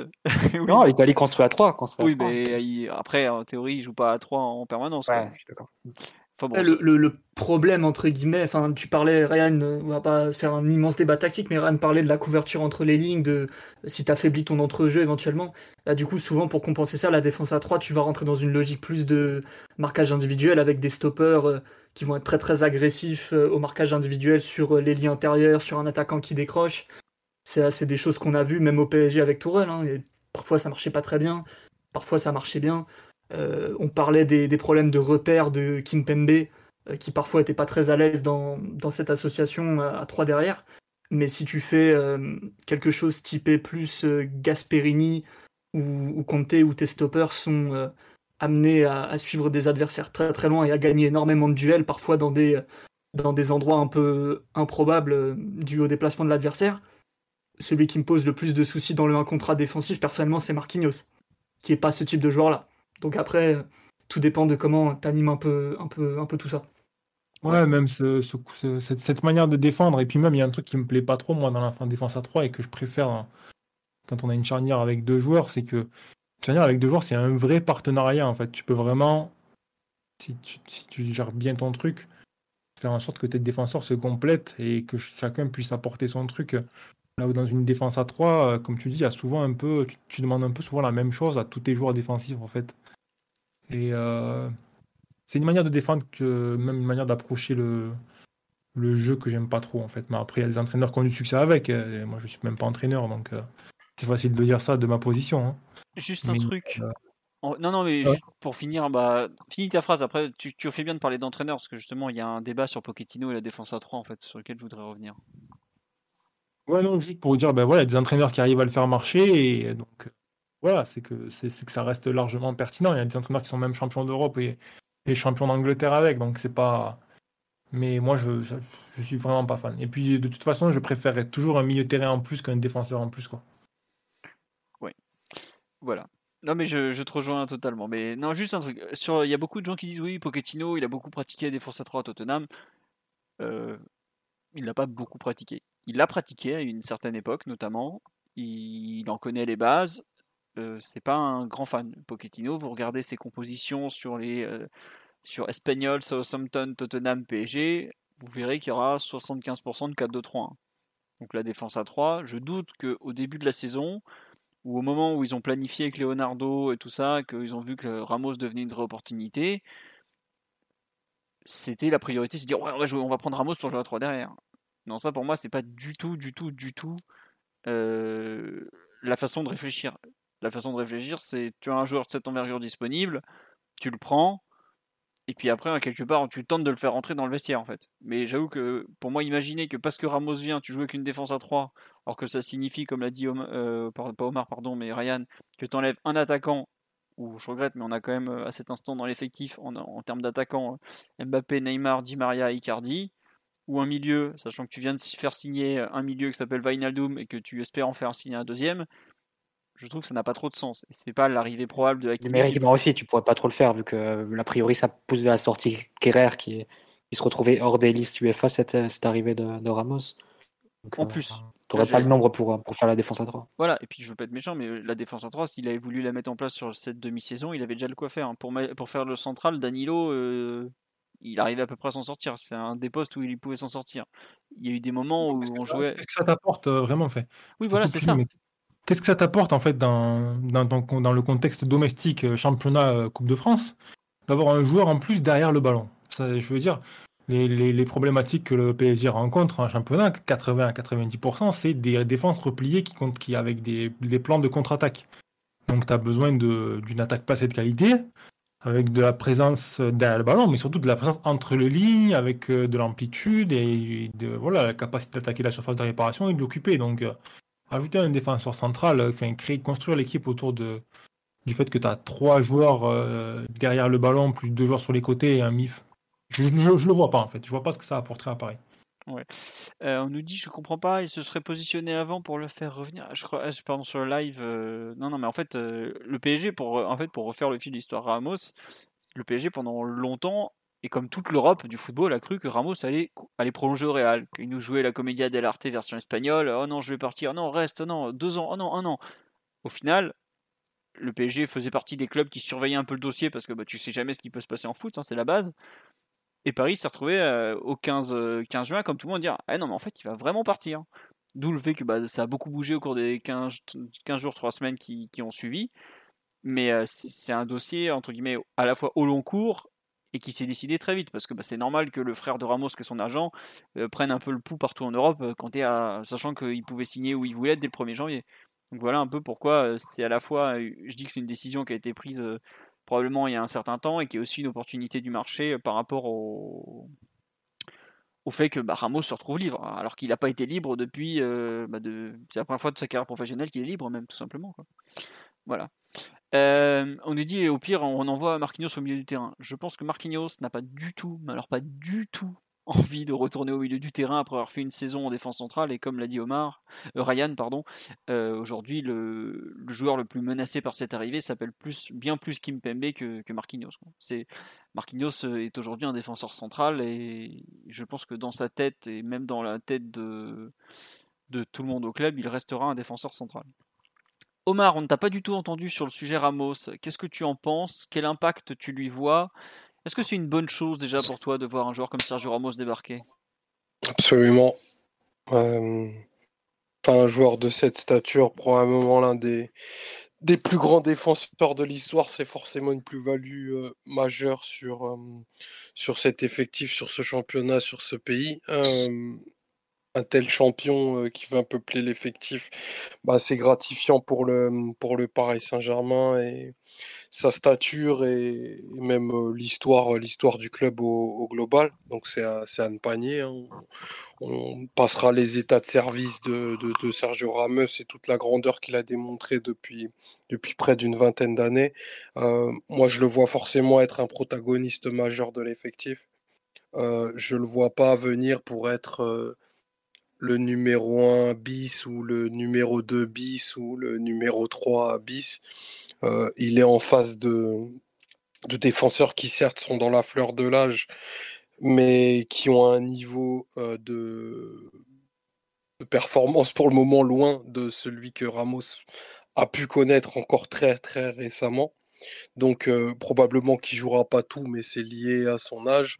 Mais j'ai pas de doute que sur les plus grandes affiches et sur les plus grands moments, si Ramos a la santé, ce sera le choix numéro 1 en défense. et bon, on n'a jamais, jamais fait ça encore dans l'histoire du club, mais je ne serais pas surpris de voir Marquinhos perdre le brassard. Au, profit de, Sergio Ramos, il faut se rendre compte de, de l'animal qui va rentrer dans ce, dans ce vestiaire. Quoi. Très clairement, c'est une autre, une autre stature, pour reprendre le, le mot que j'ai employé. Sur la sur l'aspect défense à 3, je ne serais peut-être pas aussi vindicatif que l'a été Ryan, tant en termes d'utilité que de, que de profil dans l'effectif, parce qu'il y a l'intégration d'un joueur comme Ashraf Hakimi, qui n'est pas neutre, dont on est.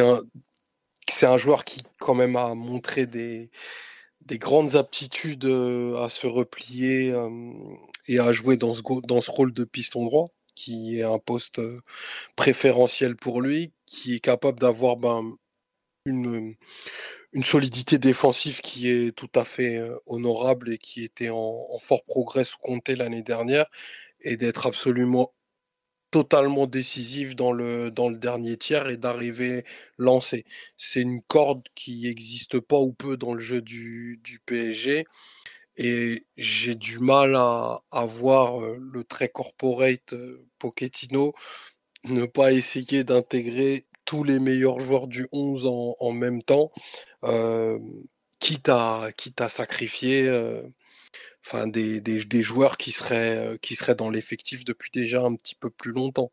Parce que mmh, Kipembe n'a pas aujourd'hui montré de signe qui fait qui, qui faille pardon qui qui recule très fortement dans la dans la hiérarchie. C'est un joueur qui est devenu titulaire en équipe internationale, on a 18 mois de la Coupe du Monde, il a besoin de jouer.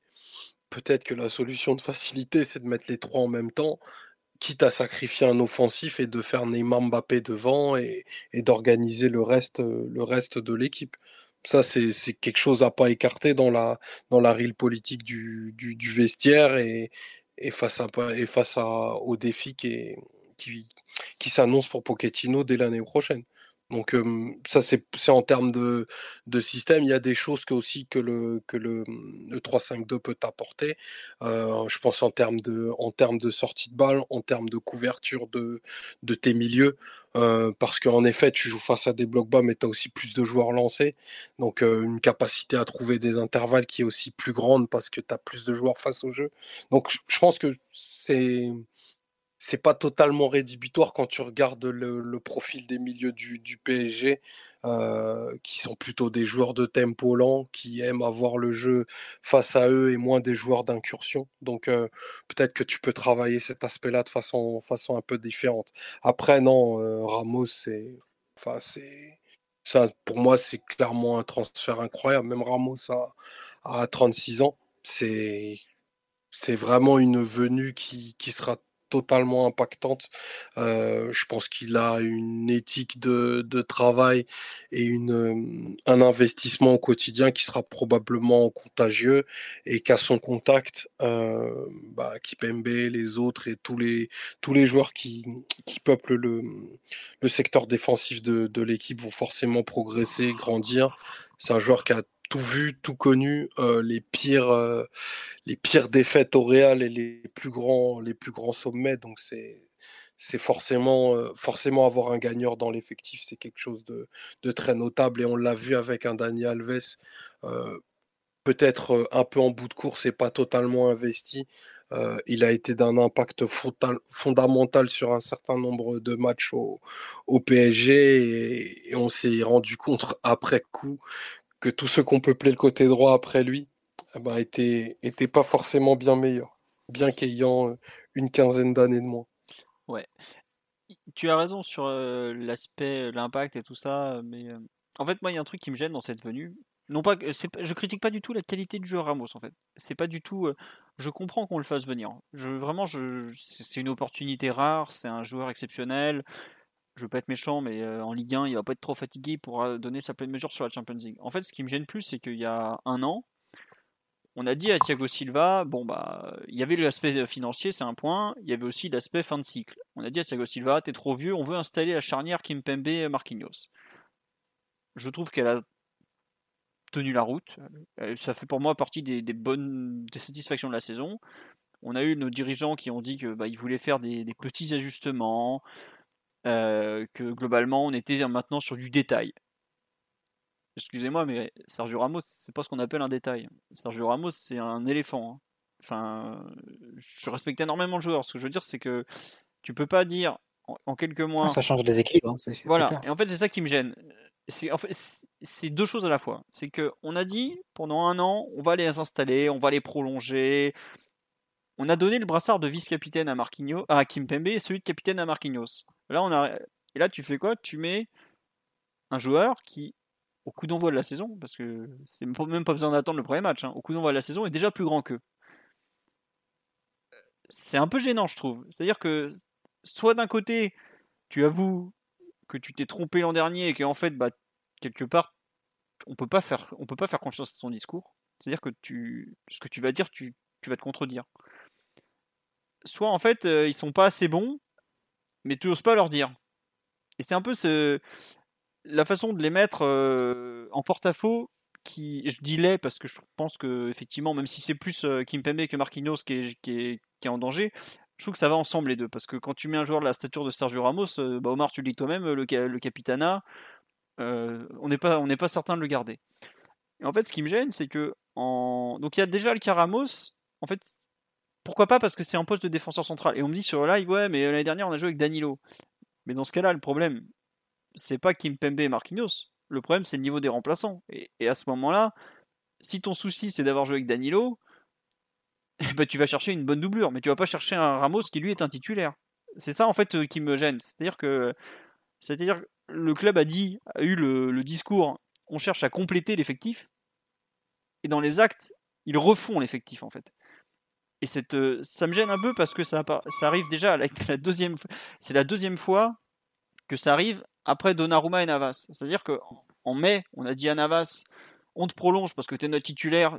Je suis même allé revoir les déclarations et tu lui dis euh, ouais euh, on compte sur toi pour le futur et finalement il y a une opportunité puisque c'était présenté comme ça et on te fout dans les pattes un, gardien de bah, de ton niveau ou pas loin quoi et je comprends très bien ah, il y a clairement il y a clairement une question au niveau interne qu'il va falloir gérer mais j'ai l'impression que le club a pas énormément de pitié avec les acteurs de, de ce qui a été la pire saison sous QSI euh, des dix dernières années. Quoi.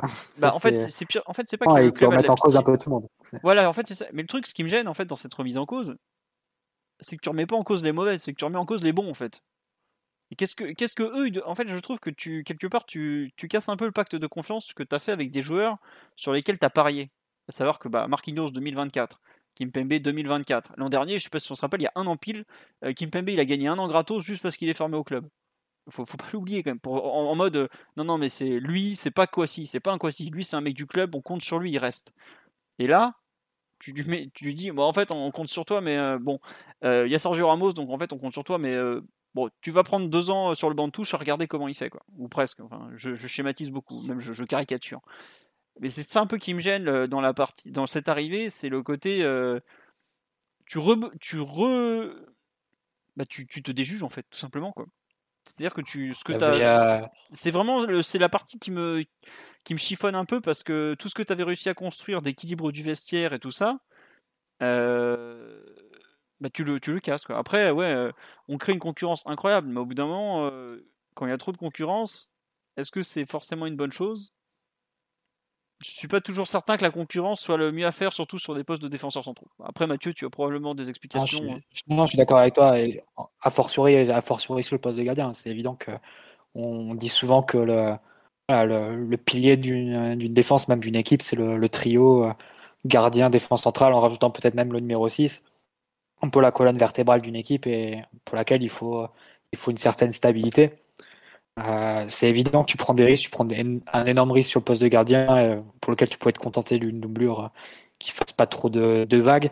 Tu prends aussi un risque en défense centrale, même si bon après tout, tu dis que sur 50-60 matchs sur une saison, ça va tourner et, je pense que Kipembe malgré tout va faire 40-50 matchs dans la saison, même en, tournant à, 3, tu, réussis à faire, à faire tous tes matchs comme ça.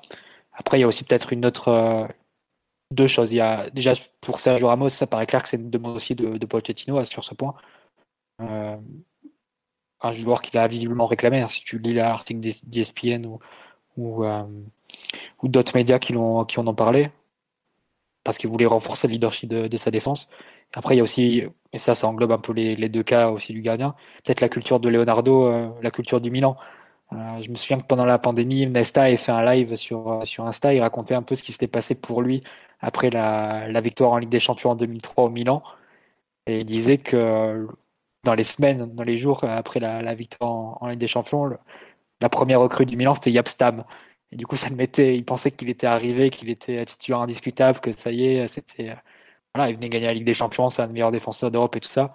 Et le premier truc que faisait le Milan, c'était de, lui mettre dans les pattes un, joueur de même niveau, en fait. Et, Ouais, donc euh, bon, il y a aussi cette idée de voilà quand tu as des joueurs qui sont euh, qui deviennent disponibles et que tu as les ressources financières pour les signer, bah tu, tu sautes sur ces opportunités c'est ça qui fait un peu la différence euh, sur sur ces cas-là.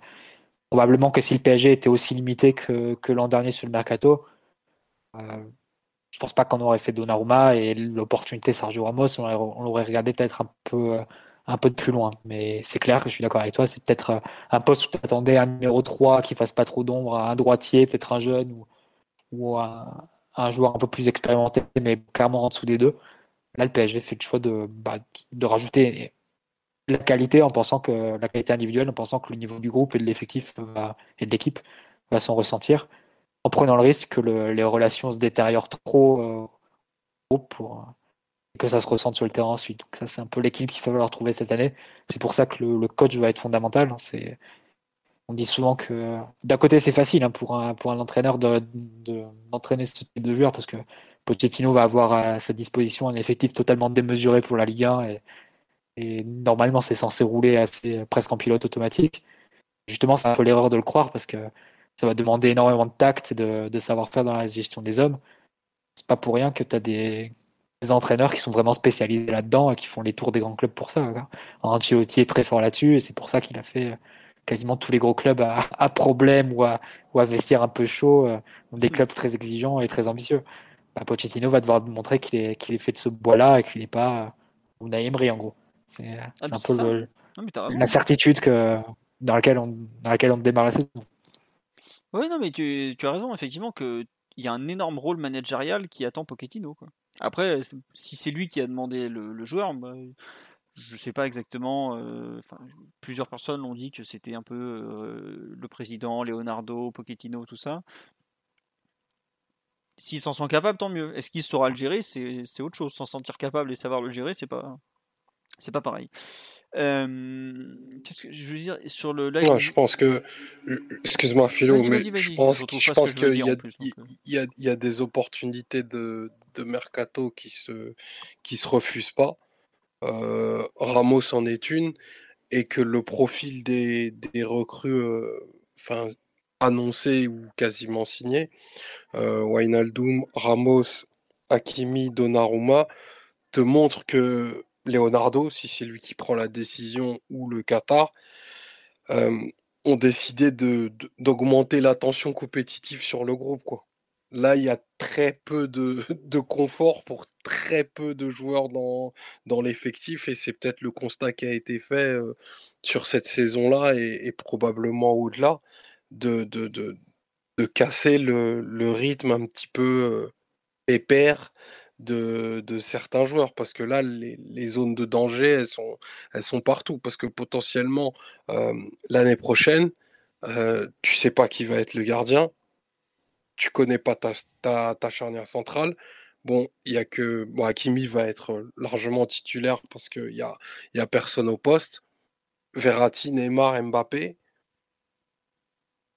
Au-delà de ça, tout le monde va devoir batailler pour rentrer, pour limite rentrer dans le groupe.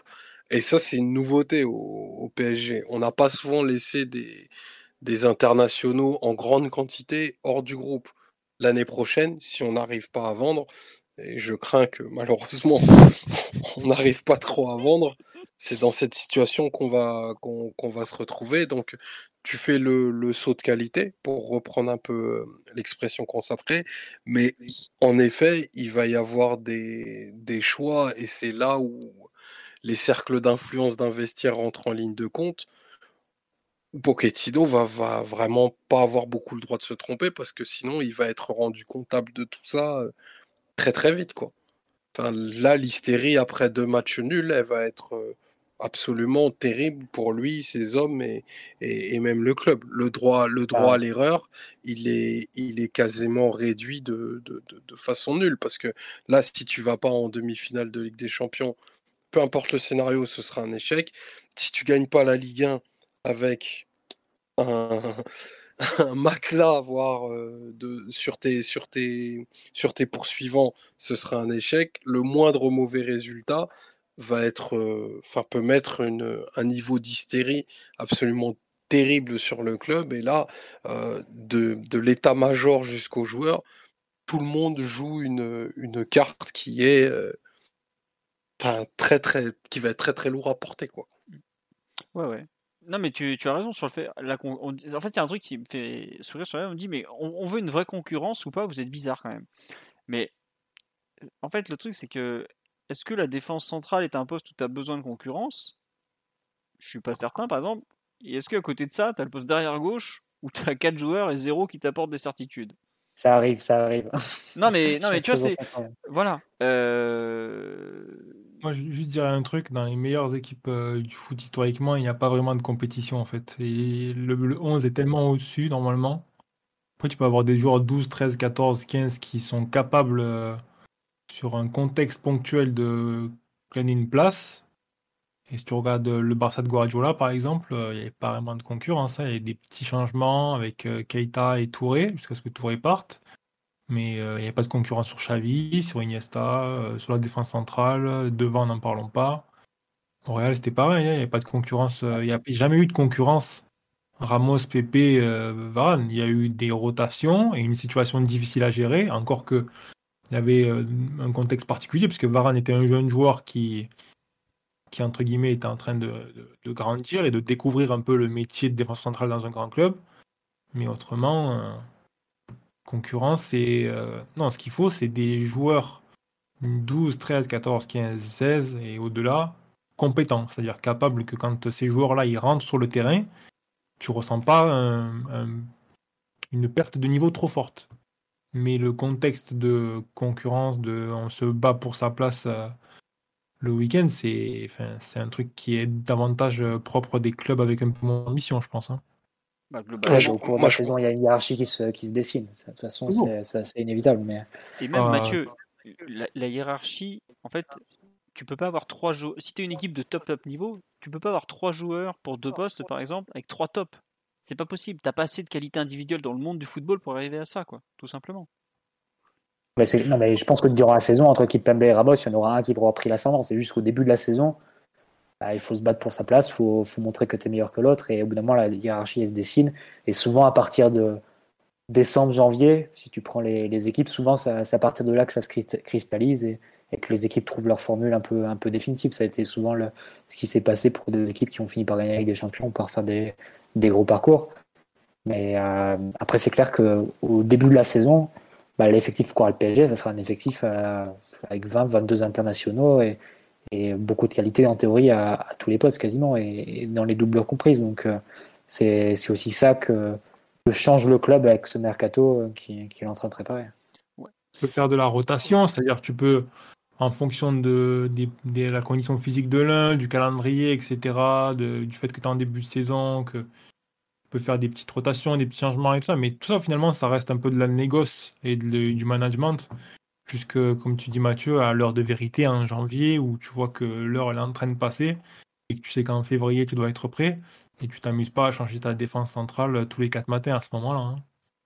Après, c'est important d'avoir des alternatives parce que, bon, on sait avec le, calendrier qui est, très serré, les enchaînements, les, les deux saisons assez folles qu'on vient de vivre, et avec le, changement qui a eu lieu aussi de, réglementation de la part de l'UFA, la suppression du but à l'extérieur, tu peux imaginer que ça va donner l'opportunité bah, au match d'être plus long et d'avoir des prolongations plus souvent, euh, donc d'occasionner des cinquième ou sixième changements.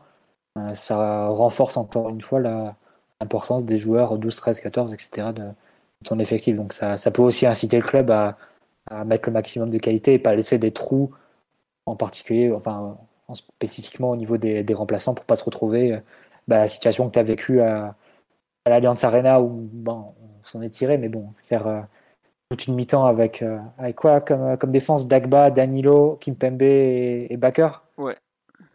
Bon, c'est passé une fois, un grand miracle et bravo aux joueurs de, de s'être battus pour ça, mais bon, c'est pas l'ambition, c'est pas de répéter ça l'an prochain, c'est évident. Ouais. Est-ce que vous voulez rajouter quelque chose sur cette arrivée probable de Sergio Ramos euh, On me dit oui, RMC ils se sont trompés sur la visite médicale de Hakimi. Mais là, globalement, il y, a trop de sources qui s'accordent. On va considérer que c'est fait, à part s'il n'arrive pas à passer la visite médicale, par exemple. Mais bon, bref.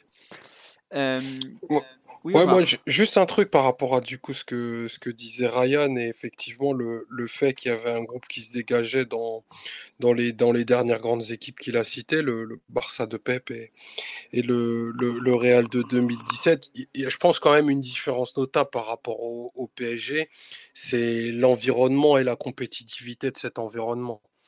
Tu vois, au Real, si tu mets, euh, au Real ou au Barça, pardon, si tu mets 11 joueurs tranquilles et quatre joueurs compétents, ils sont dans un environnement qui fait que tu vas as de la qualité supérieure par rapport au reste de, de, ton championnat, mais tu vas pas te promener tous les samedis.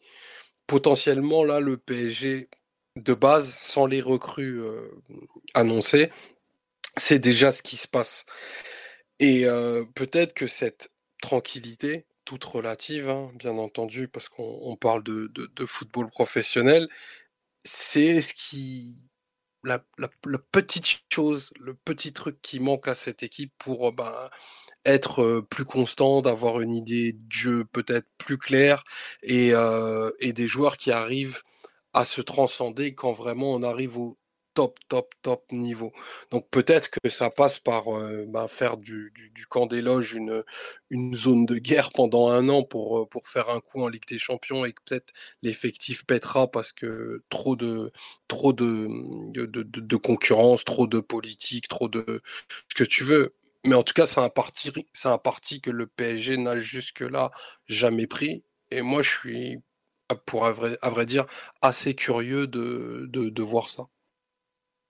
D'accord, bah écoute. Tendance à penser le contraire, perso. C'est-à-dire que dans la mesure où l'environnement euh, domestique, le championnat est moins exigeant, je vois moins bien les joueurs se battre à l'entraînement pour une place euh, le week-end, en fait. Je pense que la stimulation du week-end va être un peu moins forte qu'elle peut être dans un autre championnat. Mais bon, autant, je, autant tu as raison, je me trompe complètement peut-être. Hein. On verra de toute façon, ça est mais enfin, la patate chaude, elle est pour Pochettino de toute façon, parce que là, moi j'en avais parlé un peu sur Twitter, euh, j'ai pas de doute sur l'arrivée de Ramos d'un point de vue euh, du joueur, j'ai des doutes sur le management, sur les points que tu as mentionné euh, Philo, c'est-à-dire le discours que la direction et l'entraîneur a pu tenir avec ses joueurs, et notamment cette défenseur centraux, et sur le message qu'il va falloir faire passer et faire accepter aussi, parce qu'il ne s'agit pas juste de communiquer, il s'agit aussi juste d'avoir les joueurs ralliés à ta cause, quoi pour qu'ils comprennent que effectivement ça va être une situation de pseudo concurrence mais bon ça va être un peu délicat parce que comme tu disais tout à l'heure tu fais pas venir en fait un, un ou tu vois ce genre de joueur qui est en fin de carrière mais qui a jamais vraiment été au plus haut niveau en fait qui a jamais été considéré comme l'élite absolue. Là tu fais tu fais venir un joueur qui est voilà c'est il n'y a pas mieux quoi en fait. Donc c'est très compliqué en fait d'aller voir ce joueur et lui dire je vais te faire rentrer dans une rotation. Non, ce que tu peux lui dire c'est euh, tu vas gagner ta place à l'entraînement. Ok, et de là, le mec va sans doute tout écraser et tu vas te retrouver avec forcément un week-end sur deux, enfin euh, tous les week-ends, un mec sur deux qui va un peu tirer la tronche. Et c'est là où la patate chaude elle est pour Pochettino et où c'est vraiment une problématique de management, clairement. Après, peut-être que l'entraîneur va être capable de le faire. Hein. Hmm. Je sais qu'à Madrid, au bout d'un moment, Zidane, il en avait un peu sa claque de, de, ce super effectif. Et euh, c'était cool, mais euh, bon, au bout d'un moment, c'était un, casse-tête de faire les listes, c'est un casse-tête de laisser des joueurs euh, sur le banc, en tribune, n'en parlons même pas. Et au bout d'un moment, en fait, ben, même quand tu as gagné ce que tu as gagné, ça casse, quoi. Oui, au bout d'un moment, on me dit sur le live, ouais, mais Ramos, il jouera pas tous les matchs, il a 35 ans. Non, mais le problème, c'est pas de jouer tous les matchs. Kim Pembe, ou un autre, ou celui qui se retrouvera sur le banc au profit de Ramos, il en a rien à foutre de jouer la Coupe de France euh, le 32e de finale à Pontivy. Quoi. C'est ça le problème. C'est que les mecs, ils veulent tous jouer les gros matchs, et qu'en France, des gros matchs, t'en as pas beaucoup. T'en as, en as moins que dans, dans, les autres championnats, faut, faut, faut pas le cacher. Et, tu, peux, tu peux difficilement te contenter quand tu as goûté à, à, la finale Ligue des Champions, à l'Euro en tant que titulaire, à la Copa América, à tout ça, quand tu es quand tu as été un joueur qui compte beaucoup, c'est très très très dur d'accepter de repartir en tant que numéro 3. Euh, je ne sais pas si tu vous rendez compte, mais Kim Pembe, euh, numéro 3 de la charnière centrale, c'est quelque chose qu'il n'a pas vécu depuis 2017, quand euh, David Luiz part le dernier jour du mercato d'été à Chelsea. Donc ça veut dire que pour lui, c'est un retour 4 ans en arrière quand même. La, saison en France est très longue en fait. C'est-à-dire qu'autant en Angleterre et en Espagne, comme tu dis Philo, offrir des matchs euh, d'exigence maximum ou de haute exigence régulièrement. Autant en France, il te faut vraiment c'est des mois et des mois pour arriver euh, à la partie croustillante. Et en championnat, tu n'as pas vraiment d'adversaire à ta taille. Donc euh, si tu ne joues pas ces 2-3 matchs sur les 4-5 premiers mois, on va dire ces 2-3 gros matchs, bah, c'est compliqué. Hein. C'est là où l'entraîneur doit être très très bon et euh, faire passer son message et, euh, et j'ai envie de dire euh, se montrer super super diplomate parce qu'il veut tout le monde mobiliser pour les grosses échéances.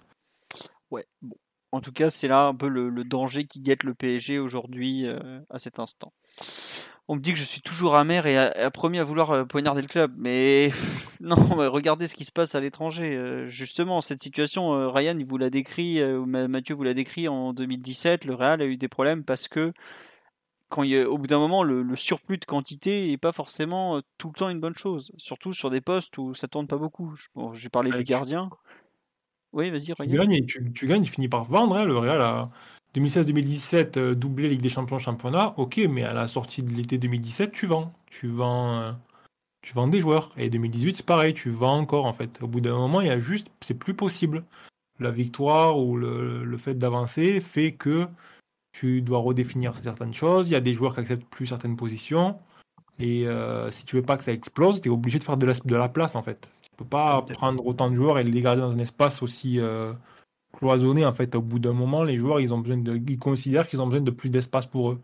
Donc là, ce qui est un peu difficile, c'est de prendre Kipembe qui pensait qu'il avait un espace euh, et une importance et de lui dire non, en fait, tu en as moins et il va falloir que tu te battes pour garder ce moins. Voilà, c'est un peu, c'est un peu ça le truc quoi on verra comment ça va se gérer. En attendant, euh, on ne sait pas quand Ramos sera officiellement un joueur du PSG, parce qu'il y a encore quand même probablement quelques détails à régler, une visite médicale, et avec tout ce qu'il a eu de blessure, je pense que ça sera assez poussé.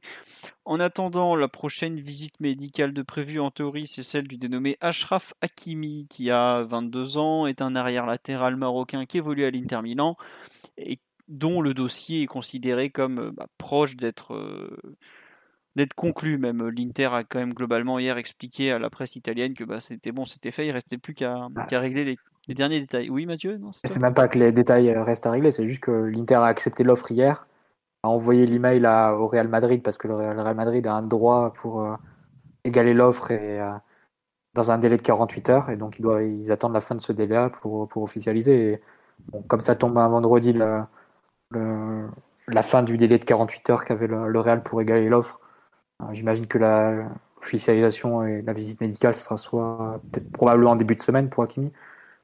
Pas forcément l'intérêt de le, faire venir, euh, le gratter deux jours de vacances alors qu'il peut reprendre à la reprise le lundi. Mais ce qui décale, c'est juste ça, c'est juste le fait que les 72 deux heures jours, le Real pouvait, ouais. Trois jours même. 72 heures. Euh, bah, euh, le, comment dire, le Real a transmis l'offre du PSG qui a été acceptée euh, non, tu as raison, c'est 48 heures. Ah, c'était 30 juin, ils l'ont transmise hier et je crois que c'est jusqu'à demain que le Real du coup. Voilà, en fait, elle a été, elle, a, elle a été transmise le 30 juin et ils ont jusqu'au 2 juillet inclus pour euh, dire s'ils veulent le racheter ou pas. Mais ce, qui, ce que tout le monde dit que le, Real n'a pas du tout bougé sur le dossier, ne compte pas le, le, le faire revenir à Madrid. Il faut, faut, attendre, faut, attendre de forme. Enfin, c'est une formalité en fait, il faut juste attendre le délai pour. Après, peut-être peut que le Real enverra auparavant un fax, ou enfin, à l'époque on envoyait des fax, un document officiel pour dire qu'il ne compte pas utiliser ce droit de préemption qui a été signé il y a un an et que bah, dans ce cas-là, euh, Hakimi peut être vendu sans que ça pose plus aucun problème. Parce que le, joueur est d'accord avec le PSG depuis des semaines. Mon contrat de 5 ans, forcément, sur un, un montant euh, aussi important. Et euh, donc aujourd'hui, il reste de la, de la, paperasse et une visite médicale à faire, parce que le Hakimi, bah, la semaine dernière, il était, ou en début de semaine encore, il était à Madrid, puisqu'il était le préparateur euh, qui connaît pas mal de jeunes du Real Enco, euh, comme il s'appelle, Georges Ledesma, si je ne me trompe pas. Là maintenant, visiblement, il est de passage à Ibiza. Bon, il est en gros en train de finir ses vacances, puis bah, il, arrivera ensuite à Paris. Même s'il n'est pas, le PSG reprend l'entraînement lundi prochain, le 5. C'est pas grave s'il n'est pas là lundi. Dans tous les cas, ils vont commencer par des tests physiques et tout ça. Donc, euh, qu'il arrive le lundi, le mardi ou le mercredi, ça change pas grand chose à cet instant. Et puis même le, il manque tellement de joueurs que ça changera. globalement, il, y a encore, euh, il manquera quoi, 9-10 joueurs à la reprise? On est, c'est pas très pressé. Mais en tout cas, globalement, on peut considérer que Hakimi sera bien le futur latéral droit du PSG après euh, l'interlude Alessandro Florenzi qui est reparti à la clinique de Rome. Qu'est-ce que qui veut se lancer sur cette euh, recrue d'un montant compris entre allez 60 selon les échos euh, français les plus positifs et 74 ou 75 millions d'euros selon les bonus italiens les plus farfelus. Simon, Mathieu, Omar ou Ryan, toi qui l'as vu au Real plus jeune. Mmh. Oui, Simon, vas-y. Vous aviez déjà beaucoup évoqué le côté la, présentation du joueur et sa possible venue la, la dernière fois, donc on va peut-être pas. Non, non, non se répéter totalement. Je crois que j'étais. Non, on n'en avait pas parlé. Ouais, la fois où j'étais pas là, je crois. Attends, mais non, non, je crois Il y avait une présentation plutôt exhaustive du joueur et, et pour le coup, c'est un vrai saut de qualité aussi parce que euh, euh, cette année, euh, tu as, tenu tant bien que mal avec soit Florenzi, soit Dagba. Kerrer a presque jamais été utilisé dans la défense à 4 comme, comme la saison d'avant, je crois, les saisons d'avant même. Donc c'était un peu, un peu différent comme, comme équation. T'as tenu tant bien que mal. Il y a eu des moments où soit ça faisait pas de dégâts, soit ça faisait plutôt le boulot. Et a des moments où ça t'est pété entre les doigts, comme le fameux match retour à City où Florenzi te vend un petit peu le match avec des multiples erreurs très préjudiciables et décisives au, bout du compte. Donc Hakimi, forcément beaucoup plus fiable, ne serait-ce que du point de vue physique. C'est un, jeune joueur qui est en pleine bourre physiquement, qui est connu pour avoir une, exubérance assez extraordinaire du point de vue du volume, de la capacité à, enchaîner les sprints et à être très rapide et très explosif sur les premiers appuis. Il y a quand même un point, et on en parlait un petit peu avec euh, l'idée de la défense à 3 avec Ramos ou pas, c'est quand même c'est un joueur plus à l'aise dans la défense à 5. Euh, certes, il a progressé défensivement par rapport à, soit à l'époque Real Madrid, soit à l'époque Dortmund où il pouvait faire des trucs de, de malade mental. Mais quand bien même, ça reste pas non plus une garantie absolue défensivement. Et je me suis remis des, matchs de l'Inter euh, quand je pouvais récemment. Et il pouvait passer des rencontres entières sans jamais avoir à faire une intervention défensive qui compte. Euh, soit parce que c'était trop loin de sa surface, soit parce que l'équipe défendait d'une manière à ce qu'il soit pas trop exposé. Et parfois, quand les duels défensifs, et les situations devenaient un peu exigeantes, là, on pouvait quand même voir que c'était pas non plus euh, un expert du domaine, que dans l'utilisation du corps, des pieds, euh, la technique défensive, tout ça, ça pouvait être un peu, un peu compliqué. Et en revanche, Conte, il lui a donné quelque chose de primordial, c'est la discipline, c'est la concentration, c'est l'idée que chaque centimètre compte et qu'il faut rien lâcher. Donc de ce point de vue-là, euh, il était vraiment courageux, appliqué et globalement, euh, il a une telle vitesse, une telle capacité à courir dans l'espace que euh, s'il fallait courir après un attaquant, courir après un ballon, il allait le faire. Mais dans l'intervention pure, vraiment, j'ai pas été convaincu du tout. Même si, je le répète, c'était pas catastrophique comme ça pouvait l'être les saisons auparavant où il pouvait même être exposé dans la défense à 4. Donc voilà, offensivement, rien à dire. Certes, c'est un joueur légèrement plus physique que technique dans le sens où c'est pas Cancelo dans le profil, c'est vraiment quelqu'un qui peut t'aider à attaquer la profondeur, à multiplier les courses, à trouver des centres au cordeau, des centres en, en retrait, c'est pas forcément euh, des centres euh, des enroulés euh, un peu magiques au deuxième poteau ou des dribbles en finesse, ce genre de choses, c'est un profil différent et je pense qu'au PSG, ça peut vraiment vraiment faire du bien d'avoir justement quelqu'un qui est capable d'attaquer la profondeur et de proposer des, solutions à l'opposé. Donc de ce point de vue-là, je pense qu'il n'y aura pas trop de soucis. La seule interrogation qui demeure, c'est vraiment euh, l'adaptation à une défense à 4 qui pour l'instant semblerait euh, être l'idée principale de Pochettino. En tout cas, on n'a pas de d'écho, d'idées ou d'informations qui nous laisseraient penser qu'on jouerait à 3 derrière avec deux pistons euh, sur les côtés. Et, aussi le fait que justement toute cette discipline, cette, ce travail et, un peu la méthode comptée qu'il a connue à l'Inter euh, une fois qu'il arrive au pays des merveilles Saint-Germain, il faudrait pas que, cette intensité retombe et qu'il se mette un peu trop à, apprécier la vie parisienne et un peu moins la vie de footballeur. Donc euh, c'est un jeune joueur, on ne sait jamais vraiment comment, tu peux gérer euh, ce genre de, détails. Hein. Si des jeunes étudiants fauchés se font happer par la vie parisienne, j'imagine qu'un jeune millionnaire qui a à peine 21-22 ans, ça peut être très compliqué aussi. Donc après, c'est à lui de, gérer ça, c'est au club de, faire le maximum. Mais ouais, globalement, pas beaucoup de doutes. Le deal se précise. Le deal est même pas surpayé, paraît-il. Euh, parfois, ça évoquait des 80-90 millions d'euros. Ce serait un petit peu moins que ça. Après, il faudrait voir la somme finale. C'est toujours ça. Hein. C'est-à-dire que on nous annonce des chiffres et au bout du compte, quand tu mets les euros les uns derrière les autres, ça peut faire une somme assez gonflée. Mais globalement, c'est pas de l'argent que tu jettes par la fenêtre vu le, niveau du joueur et son potentiel pour les prochaines saisons. Donc euh, non, vraiment très très bonne nouvelle euh, et un joueur qu'on attend. Ouais, bon, t'as déjà la, mafia marocaine aux trousses, Simon. T'as bien fait de quitter Twitter. Je suis des Non, mais c'est vrai que, comme tu dis, en termes de, comment de, de, montant de transfert, c'est aujourd'hui l'arrière latéral le, plus cher au monde parce que j'ai du mal à considérer Lucas Hernandez comme un arrière latéral vu qu'il a coûté encore plus cher. Mais euh, il a quand même de grosses responsabilités sur les sur les épaules le, jeune homme, parce qu'on parle de 60 euh, au mieux, enfin ça risque de finir à 70, 71 millions avec les, divers bonus. C'est quand même, mmh enfin je sais pas si on se rend compte, c'est le troisième joueur le plus cher de l'histoire du club. Il faut quand même bien réaliser de, quoi on parle si ça monte jusqu'à ce niveau-là. Et je pense que ça va monter à ce niveau-là puisque les, bonus vont nous faire passer au-dessus des 64 millions d'euros de, et des 63 millions d'euros de, Di Maria, de 64 de Cavani et 63 de Di Maria par exemple. Euh, Omar, toi qui l'as beaucoup vu avec l'Inter Milan, donc forcément sur les, les doutes un peu de, qui sont légitimes, hein, faut, faut pas les cacher, sur son adaptation avec la, la, défense à 4 et la façon de peut-être de défendre de Hakimi, sa progression, euh, tout ça.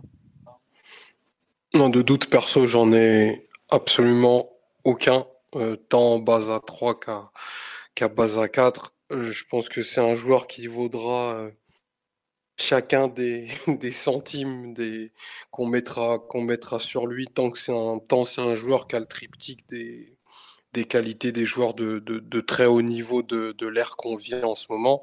Euh, c'est un joueur qui a une vélocité absolument incroyable euh, sur les premiers appuis. Je pense qu'on est en face du, de l'un des joueurs les plus puissants du monde là-dessus. C'est une, une, capacité à répéter les efforts qui est tout simplement folle.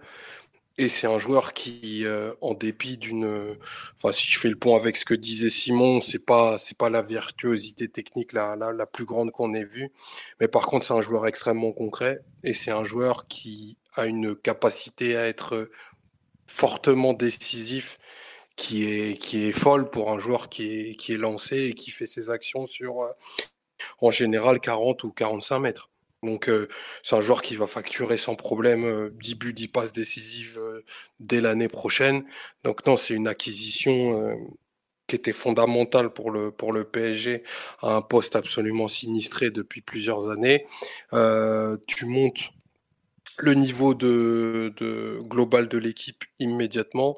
Euh, tu vas avoir un joueur qui va être très bon bah, dans, sa capacité à être décisif pour lui et aussi pour les autres. Euh, tu une menace de plus d'un joueur lancé.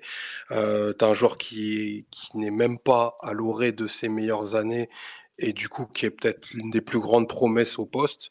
Non, ça c'est un transfert comme le PSG devra en faire euh, tous les ans parce que tu te sécurises un, un poste qui, dans le monde du foot, est aujourd'hui globalement sinistré pour un et d'une qualité qui est, qui est très très rare. Donc c'est moi c'est un transfert que je, je, je salue fortement, que j'applaudis, qui a été fait en plus euh, avec les, les amis interistes de, de Leonardo ils font des ils font des affaires tous les étés et c'est un transfert qui arrange les deux parties. Donc non, Ashraf Hakimi c'est c'est l'assurance euh, d'un saut de qualité très net dans le 11, euh, un joueur qui est très très peu blessé, euh, qui on l'avait dit a connu quand même quelques soucis d'adaptation aux, aux, aux, choses extrêmement mé mécanisées que Conte propose, mais à partir de allez la fin novembre début décembre c'est un joueur qui est fondamental dans la conquête du titre et, et qui sur le, podium des, meilleurs performeurs individuels de, de l'Inter la saison dernière. Non, c'est vraiment une grande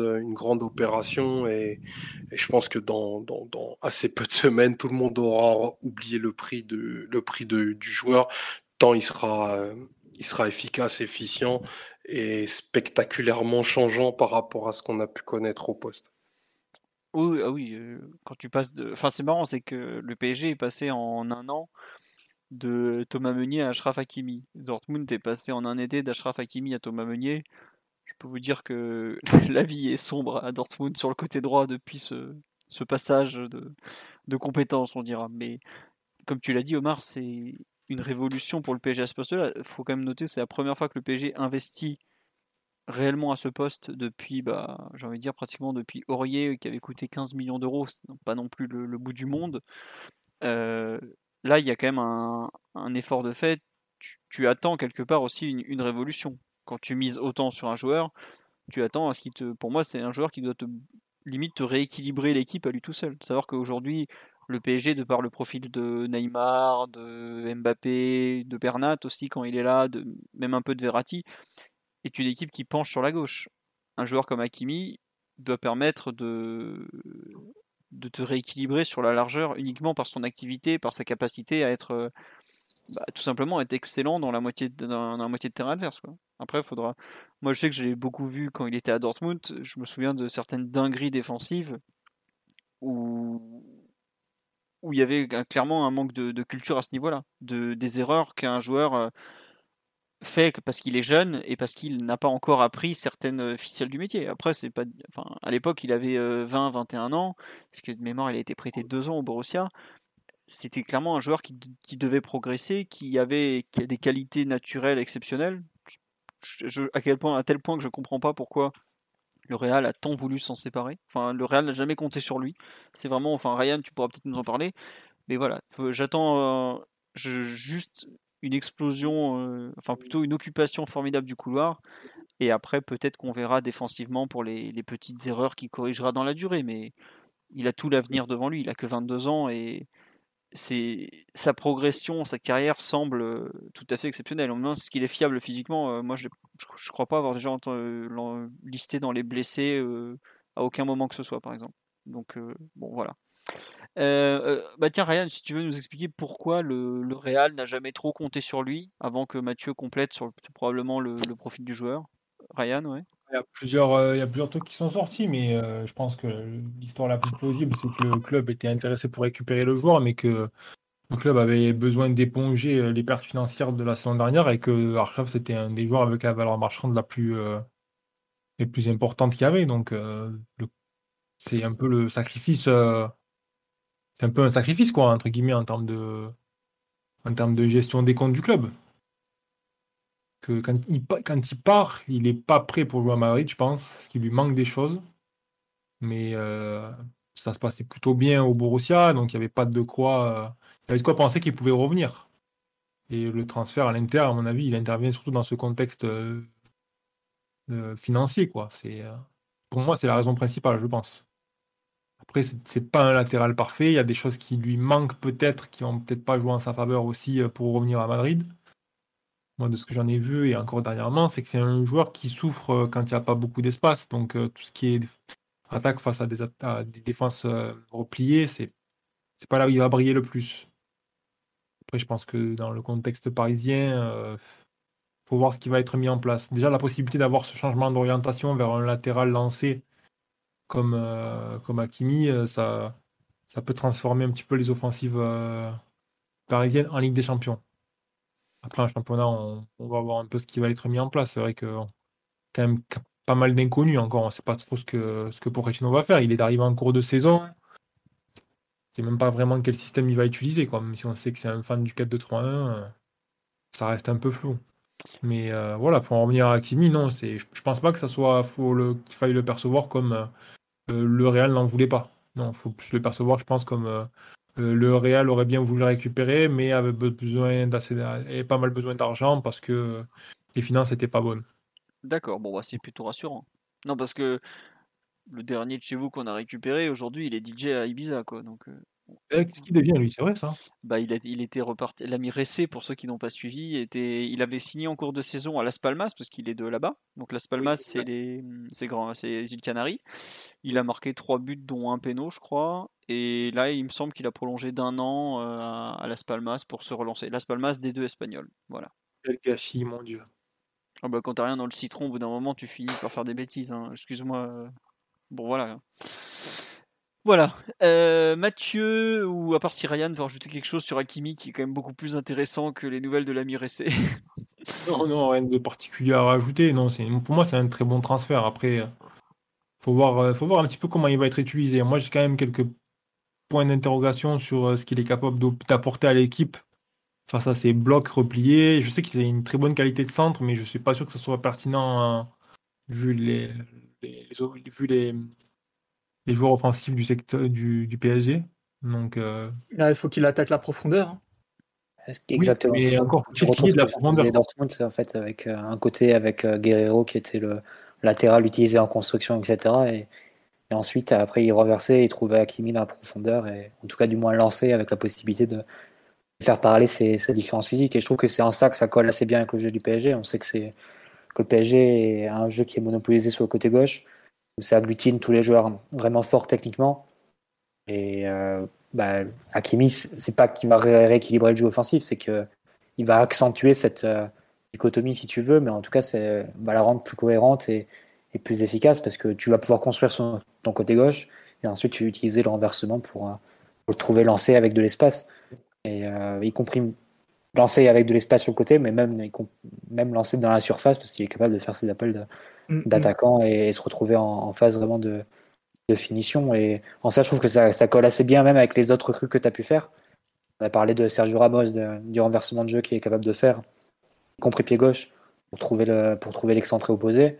Ça colle assez bien avec, euh, le, avec Paredes que tu as aussi dans l'effectif, qui est capable de trouver ces, ces passes-là, avec Neymar évidemment ça colle assez bien avec Vinaldoom qui, euh, une fois que Hakimi est, lancé et aura pris la profondeur, est capable de faire la course dans la surface pour arriver en second rideau et, couper euh, le centre que, fera le latéral.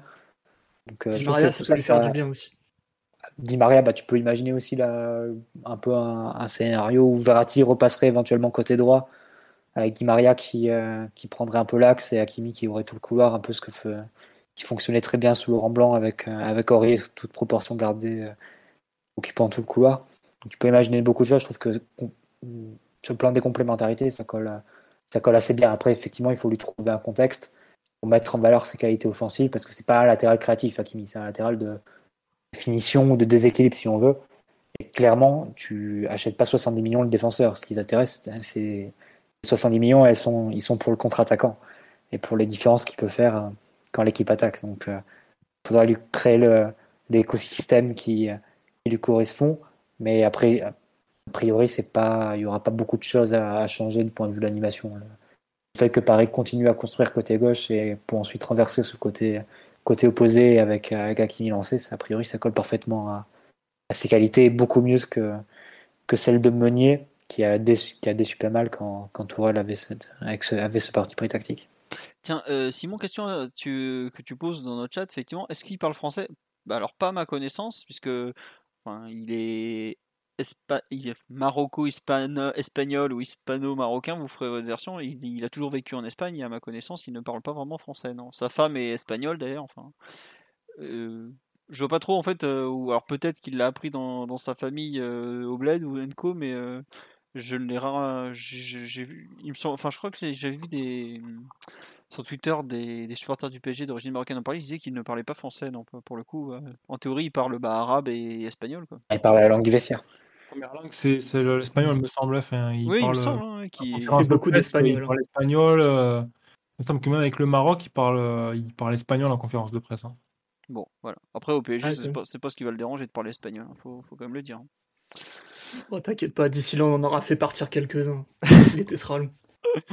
Vous allez voir, monsieur Herrera, ça va vous plaire, Bilbao. Ça va beaucoup vous plaire. Monsieur Alcantara, préparez-vous. Vos valises vous attendent. Euh, non, sur euh, Hakimi, j'ai mis est-ce que c'était la, recrue parfaite euh, dans le sens en termes de, profil? Tiens, on me dit qu'effectivement, il parle espagnol et un peu d'arabe. bon, on verra. bon, c'est pas très grave au PSG de pas parler français. Hein. Dans tous les cas, ça en mettra. Est-ce que ça recrue parfaite peut-être plus en termes de, de profil ou est-ce que finalement le PSG, de par son, son un peu son déséquilibre vers l'avant, avait plus besoin d'un latéral peut-être plus défensif, moins, enfin, je schématise et je, caricature à mort, moins contre-attaquant et plus défenseur en fait? Qu'est-ce que ou pas d'ailleurs finalement? Je sais pas, Omar, ce que tu en penses par rapport à, à ce que tu as vu de, de ce bon Ashraf pendant une saison sous les couleurs interistes Écoute, euh, la mission d'être un latéral au PSG, c'est une mission compliquée. Hein. On l'a vu, euh, on l'a vu côté gauche, on l'a vu aussi côté droit. Euh, je vois pas quel spécialiste aurait pu te, solidifier l'équipe tant, enfin, en tout, cas sur le côté droit, tant euh, l'ADN et le pôle créatif est, de l'autre côté. Donc moi, je, suis plutôt adepte des parties pris clairs. Et effectivement, prendre un, prendre un, prendre c'est prendre un joueur qui est pas dans un entre-deux. C'est pas un joueur qui est, mièvre. Donc, euh, tu fais le parti de rajouter un joueur de plus. Pardon. Tu prends le parti de, de, prendre un joueur de plus qui est capable d'attaquer les derniers mètres, qui va vraiment être euh, très très bon euh, en phase décisif du coup dans la surface parce que tu as des milieux qui marquent peu et lui pour le coup il va être euh, peut-être ce, ce 8 de substitution euh, dont on a longtemps appelé capable de se projeter capable de mettre euh, la, dizaine de buts. Donc là-dessus, je pense que non, le, le, club fait le bon choix parce que on parle souvent des, des, joueurs modernes en opposition à, un ancien temps où les latéraux se, se projetaient pas, même si on sait que ils se projettent depuis les années 70, donc je tomberai pas là-dedans. Par contre, Hakimi, c'est vraiment le prototype le prototype, c'est la quintessence de ce qu'il va te falloir pour gagner des grands matchs dans les, dans les 5-6 prochaines années. Tant il agrège euh, bah, tout ce qu'on peut voir euh, dans les, dans les finales de Ligue des Champions en ce moment, euh, à regret ou avec plaisir pour certains. Mais je pense que voilà, Hakimi, il est appelé à, à être un joueur dominant sur son couloir pour de très très longues années. Et, le PSG, en, en, le sécurisant, fait, fait pour moi une très très belle opération. Je pense qu'il s'impose pas au Real parce que le Real a Carvaral et que Carvaral est au moment où, où, Hakimi pointe, pointe, le bout de son nez est un joueur avec lequel tu ne peux pas faire la compétition. Quoi. Il est trop fort à tous les niveaux. Puis il est espagnol aussi. Non, mais faut, voilà, faut le dire, ça compte. Hein. Tu, tu peux pas. Mmh. Voilà, c'est comme ça, c'est pas, pas méchant. Hein. Euh, non, sur live, on nous dit la relation Neymar-Hakimi, ça peut être quelque chose d'assez incroyable.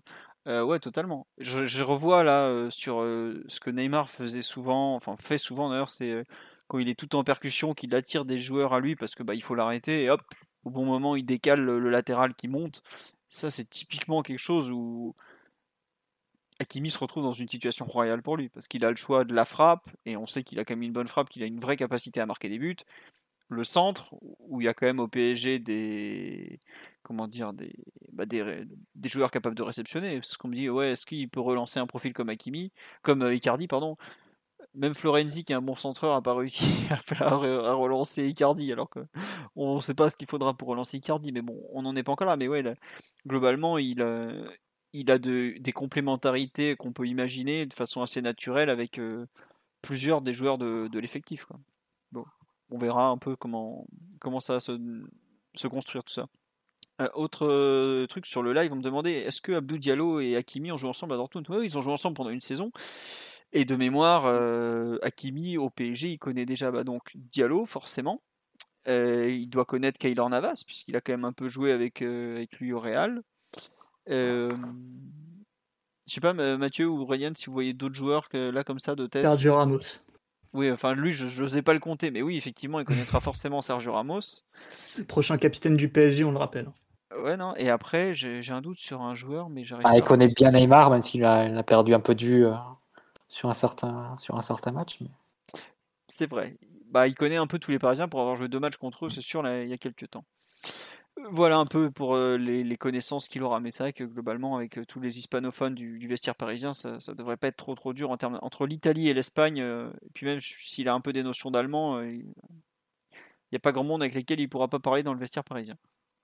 Sur cette, cette arrivée de Hakimi, est-ce que vous voulez rajouter quelque chose en, général ou pas? Clark? Non, non, enfin, bienvenue à lui. Non, mais, non, mais c'est vrai, bienvenue à lui peut-être souligner que c'est rare qu'on arrive à boucler un transfert aussi gros aussi rapidement. Alors certes, ça vient aussi des comptes de l'Inter qui euh, ont besoin de rapidement, mais c'est bien pour le PSG de montrer aussi rapidement une ambition aussi importante et de combler euh, un, manque tel euh, dès le début en fait.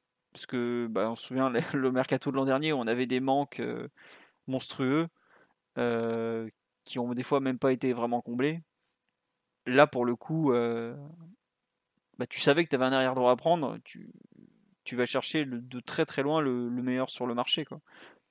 c'est plus facile quand tu as la possibilité de mettre 70 millions et, 8 millions d'euros net pour le joueur. Quoi. Non, mais c'est sûr, Mathieu. Le, gros changement par rapport à l'an dernier, tu peux pas. C'est pas un détail, hein, la suppression du forfait financier. Au PSG, ça, change à peu près tout après trois étés où tu étais corseté. C'est sûr, mais tu vois, il y a eu des fois où t'as visé à côté de la plaque, quoi. Il y a eu des recrues où tu étais là, genre, ouais, ok, bon.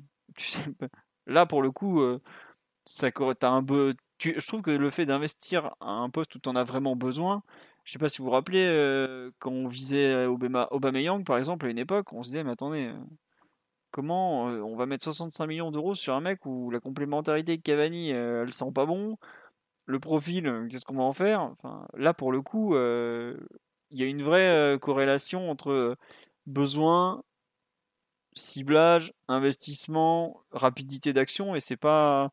Je trouve que c'est pas si courant au PSG, c'est pas même pas non plus si courant dans le football européen où des fois il y a des transferts de montants délirants où tu te poses un peu la question.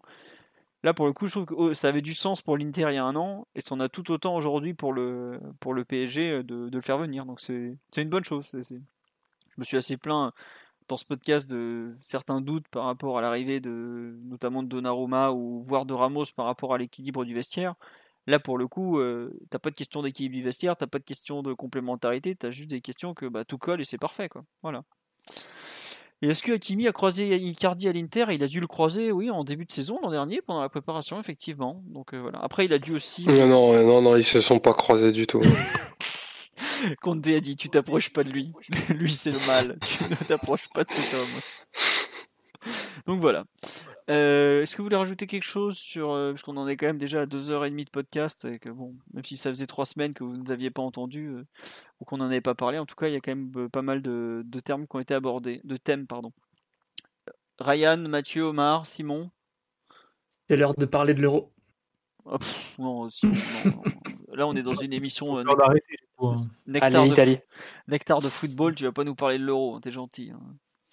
Non, euh, bah écoutez, on va s'arrêter là alors. Euh, on était très content de faire ce podcast avec vous. On espère qu'on a répondu quand même à pas mal de vos questions, qu'on aura été assez complet. Euh, le prochain podcast, à vrai dire, on n'a pas fixé de date. On verra un peu selon les, les prochains événements. Il faudra un peu suivre. Euh, Est-ce qu'on on sait pas trop exactement euh, quand est-ce que ça pourra avoir lieu? Ça se peut, ça sera dans une semaine, ça se peut dans quatre jours. On verra. Il faudra juste suivre le site. Euh, dernier point sur lequel je voulais revenir, c'est que bah, pendant que pendant les deux derniers entre le dernier podcast et celui-là, il y a un certain Philou Sport qui nous a quittés. Et donc je voulais juste lui rendre un, petit hommage parce que bah, c'est quelqu'un qui, vous le savez probablement pas, a aidé le site à une certaine époque. Quelqu'un euh, qu'on a tous beaucoup apprécié sur Twitter, qui nous a euh, souvent donné le sourire, régulièrement fait rire, et dont la, disposition, dont la disparition, pardon, je, en perds mes mots, nous a beaucoup peiné. Donc voilà, juste un petit mot pour lui. Euh, Adieu Philou, on espère que tu vas bien où tu es. Et bah, ah, je, sais plus quoi dire. Juste, je tenais à lui rendre hommage parce que c'est quelqu'un auquel je tenais beaucoup. Sur ce, on va quand même vous souhaiter une bonne soirée à tous. On vous retrouve prochainement et on vous dit à très bientôt. Voilà, bonsoir. Ciao, ciao. Ciao, camarades. Bonsoir à tous. Bonne nuit, bisous à tous. When you make decisions for your company, you look for the no brainers. And if you have a lot of mailing to do, stamps.com is the ultimate no brainer. It streamlines your processes to make your business more efficient, which makes you less busy. Mail checks, invoices, legal documents, and everything you need to keep your business running with stamps.com. Seamlessly connect with every major marketplace and shopping cart. Schedule package pickups and see your cheapest and fastest shipping options from different carriers. With rates up to 89% off USPS and UPS rates. And with the Stamps.com mobile app, you can take care of mailing and shipping wherever you are. Make the same no brainer decision as over 1 million other businesses with Stamps.com. Sign up with Code PROGRAM for a four week trial, plus free postage and a free digital scale. No long term commitments or contracts. That's Stamps.com. Code PROGRAM.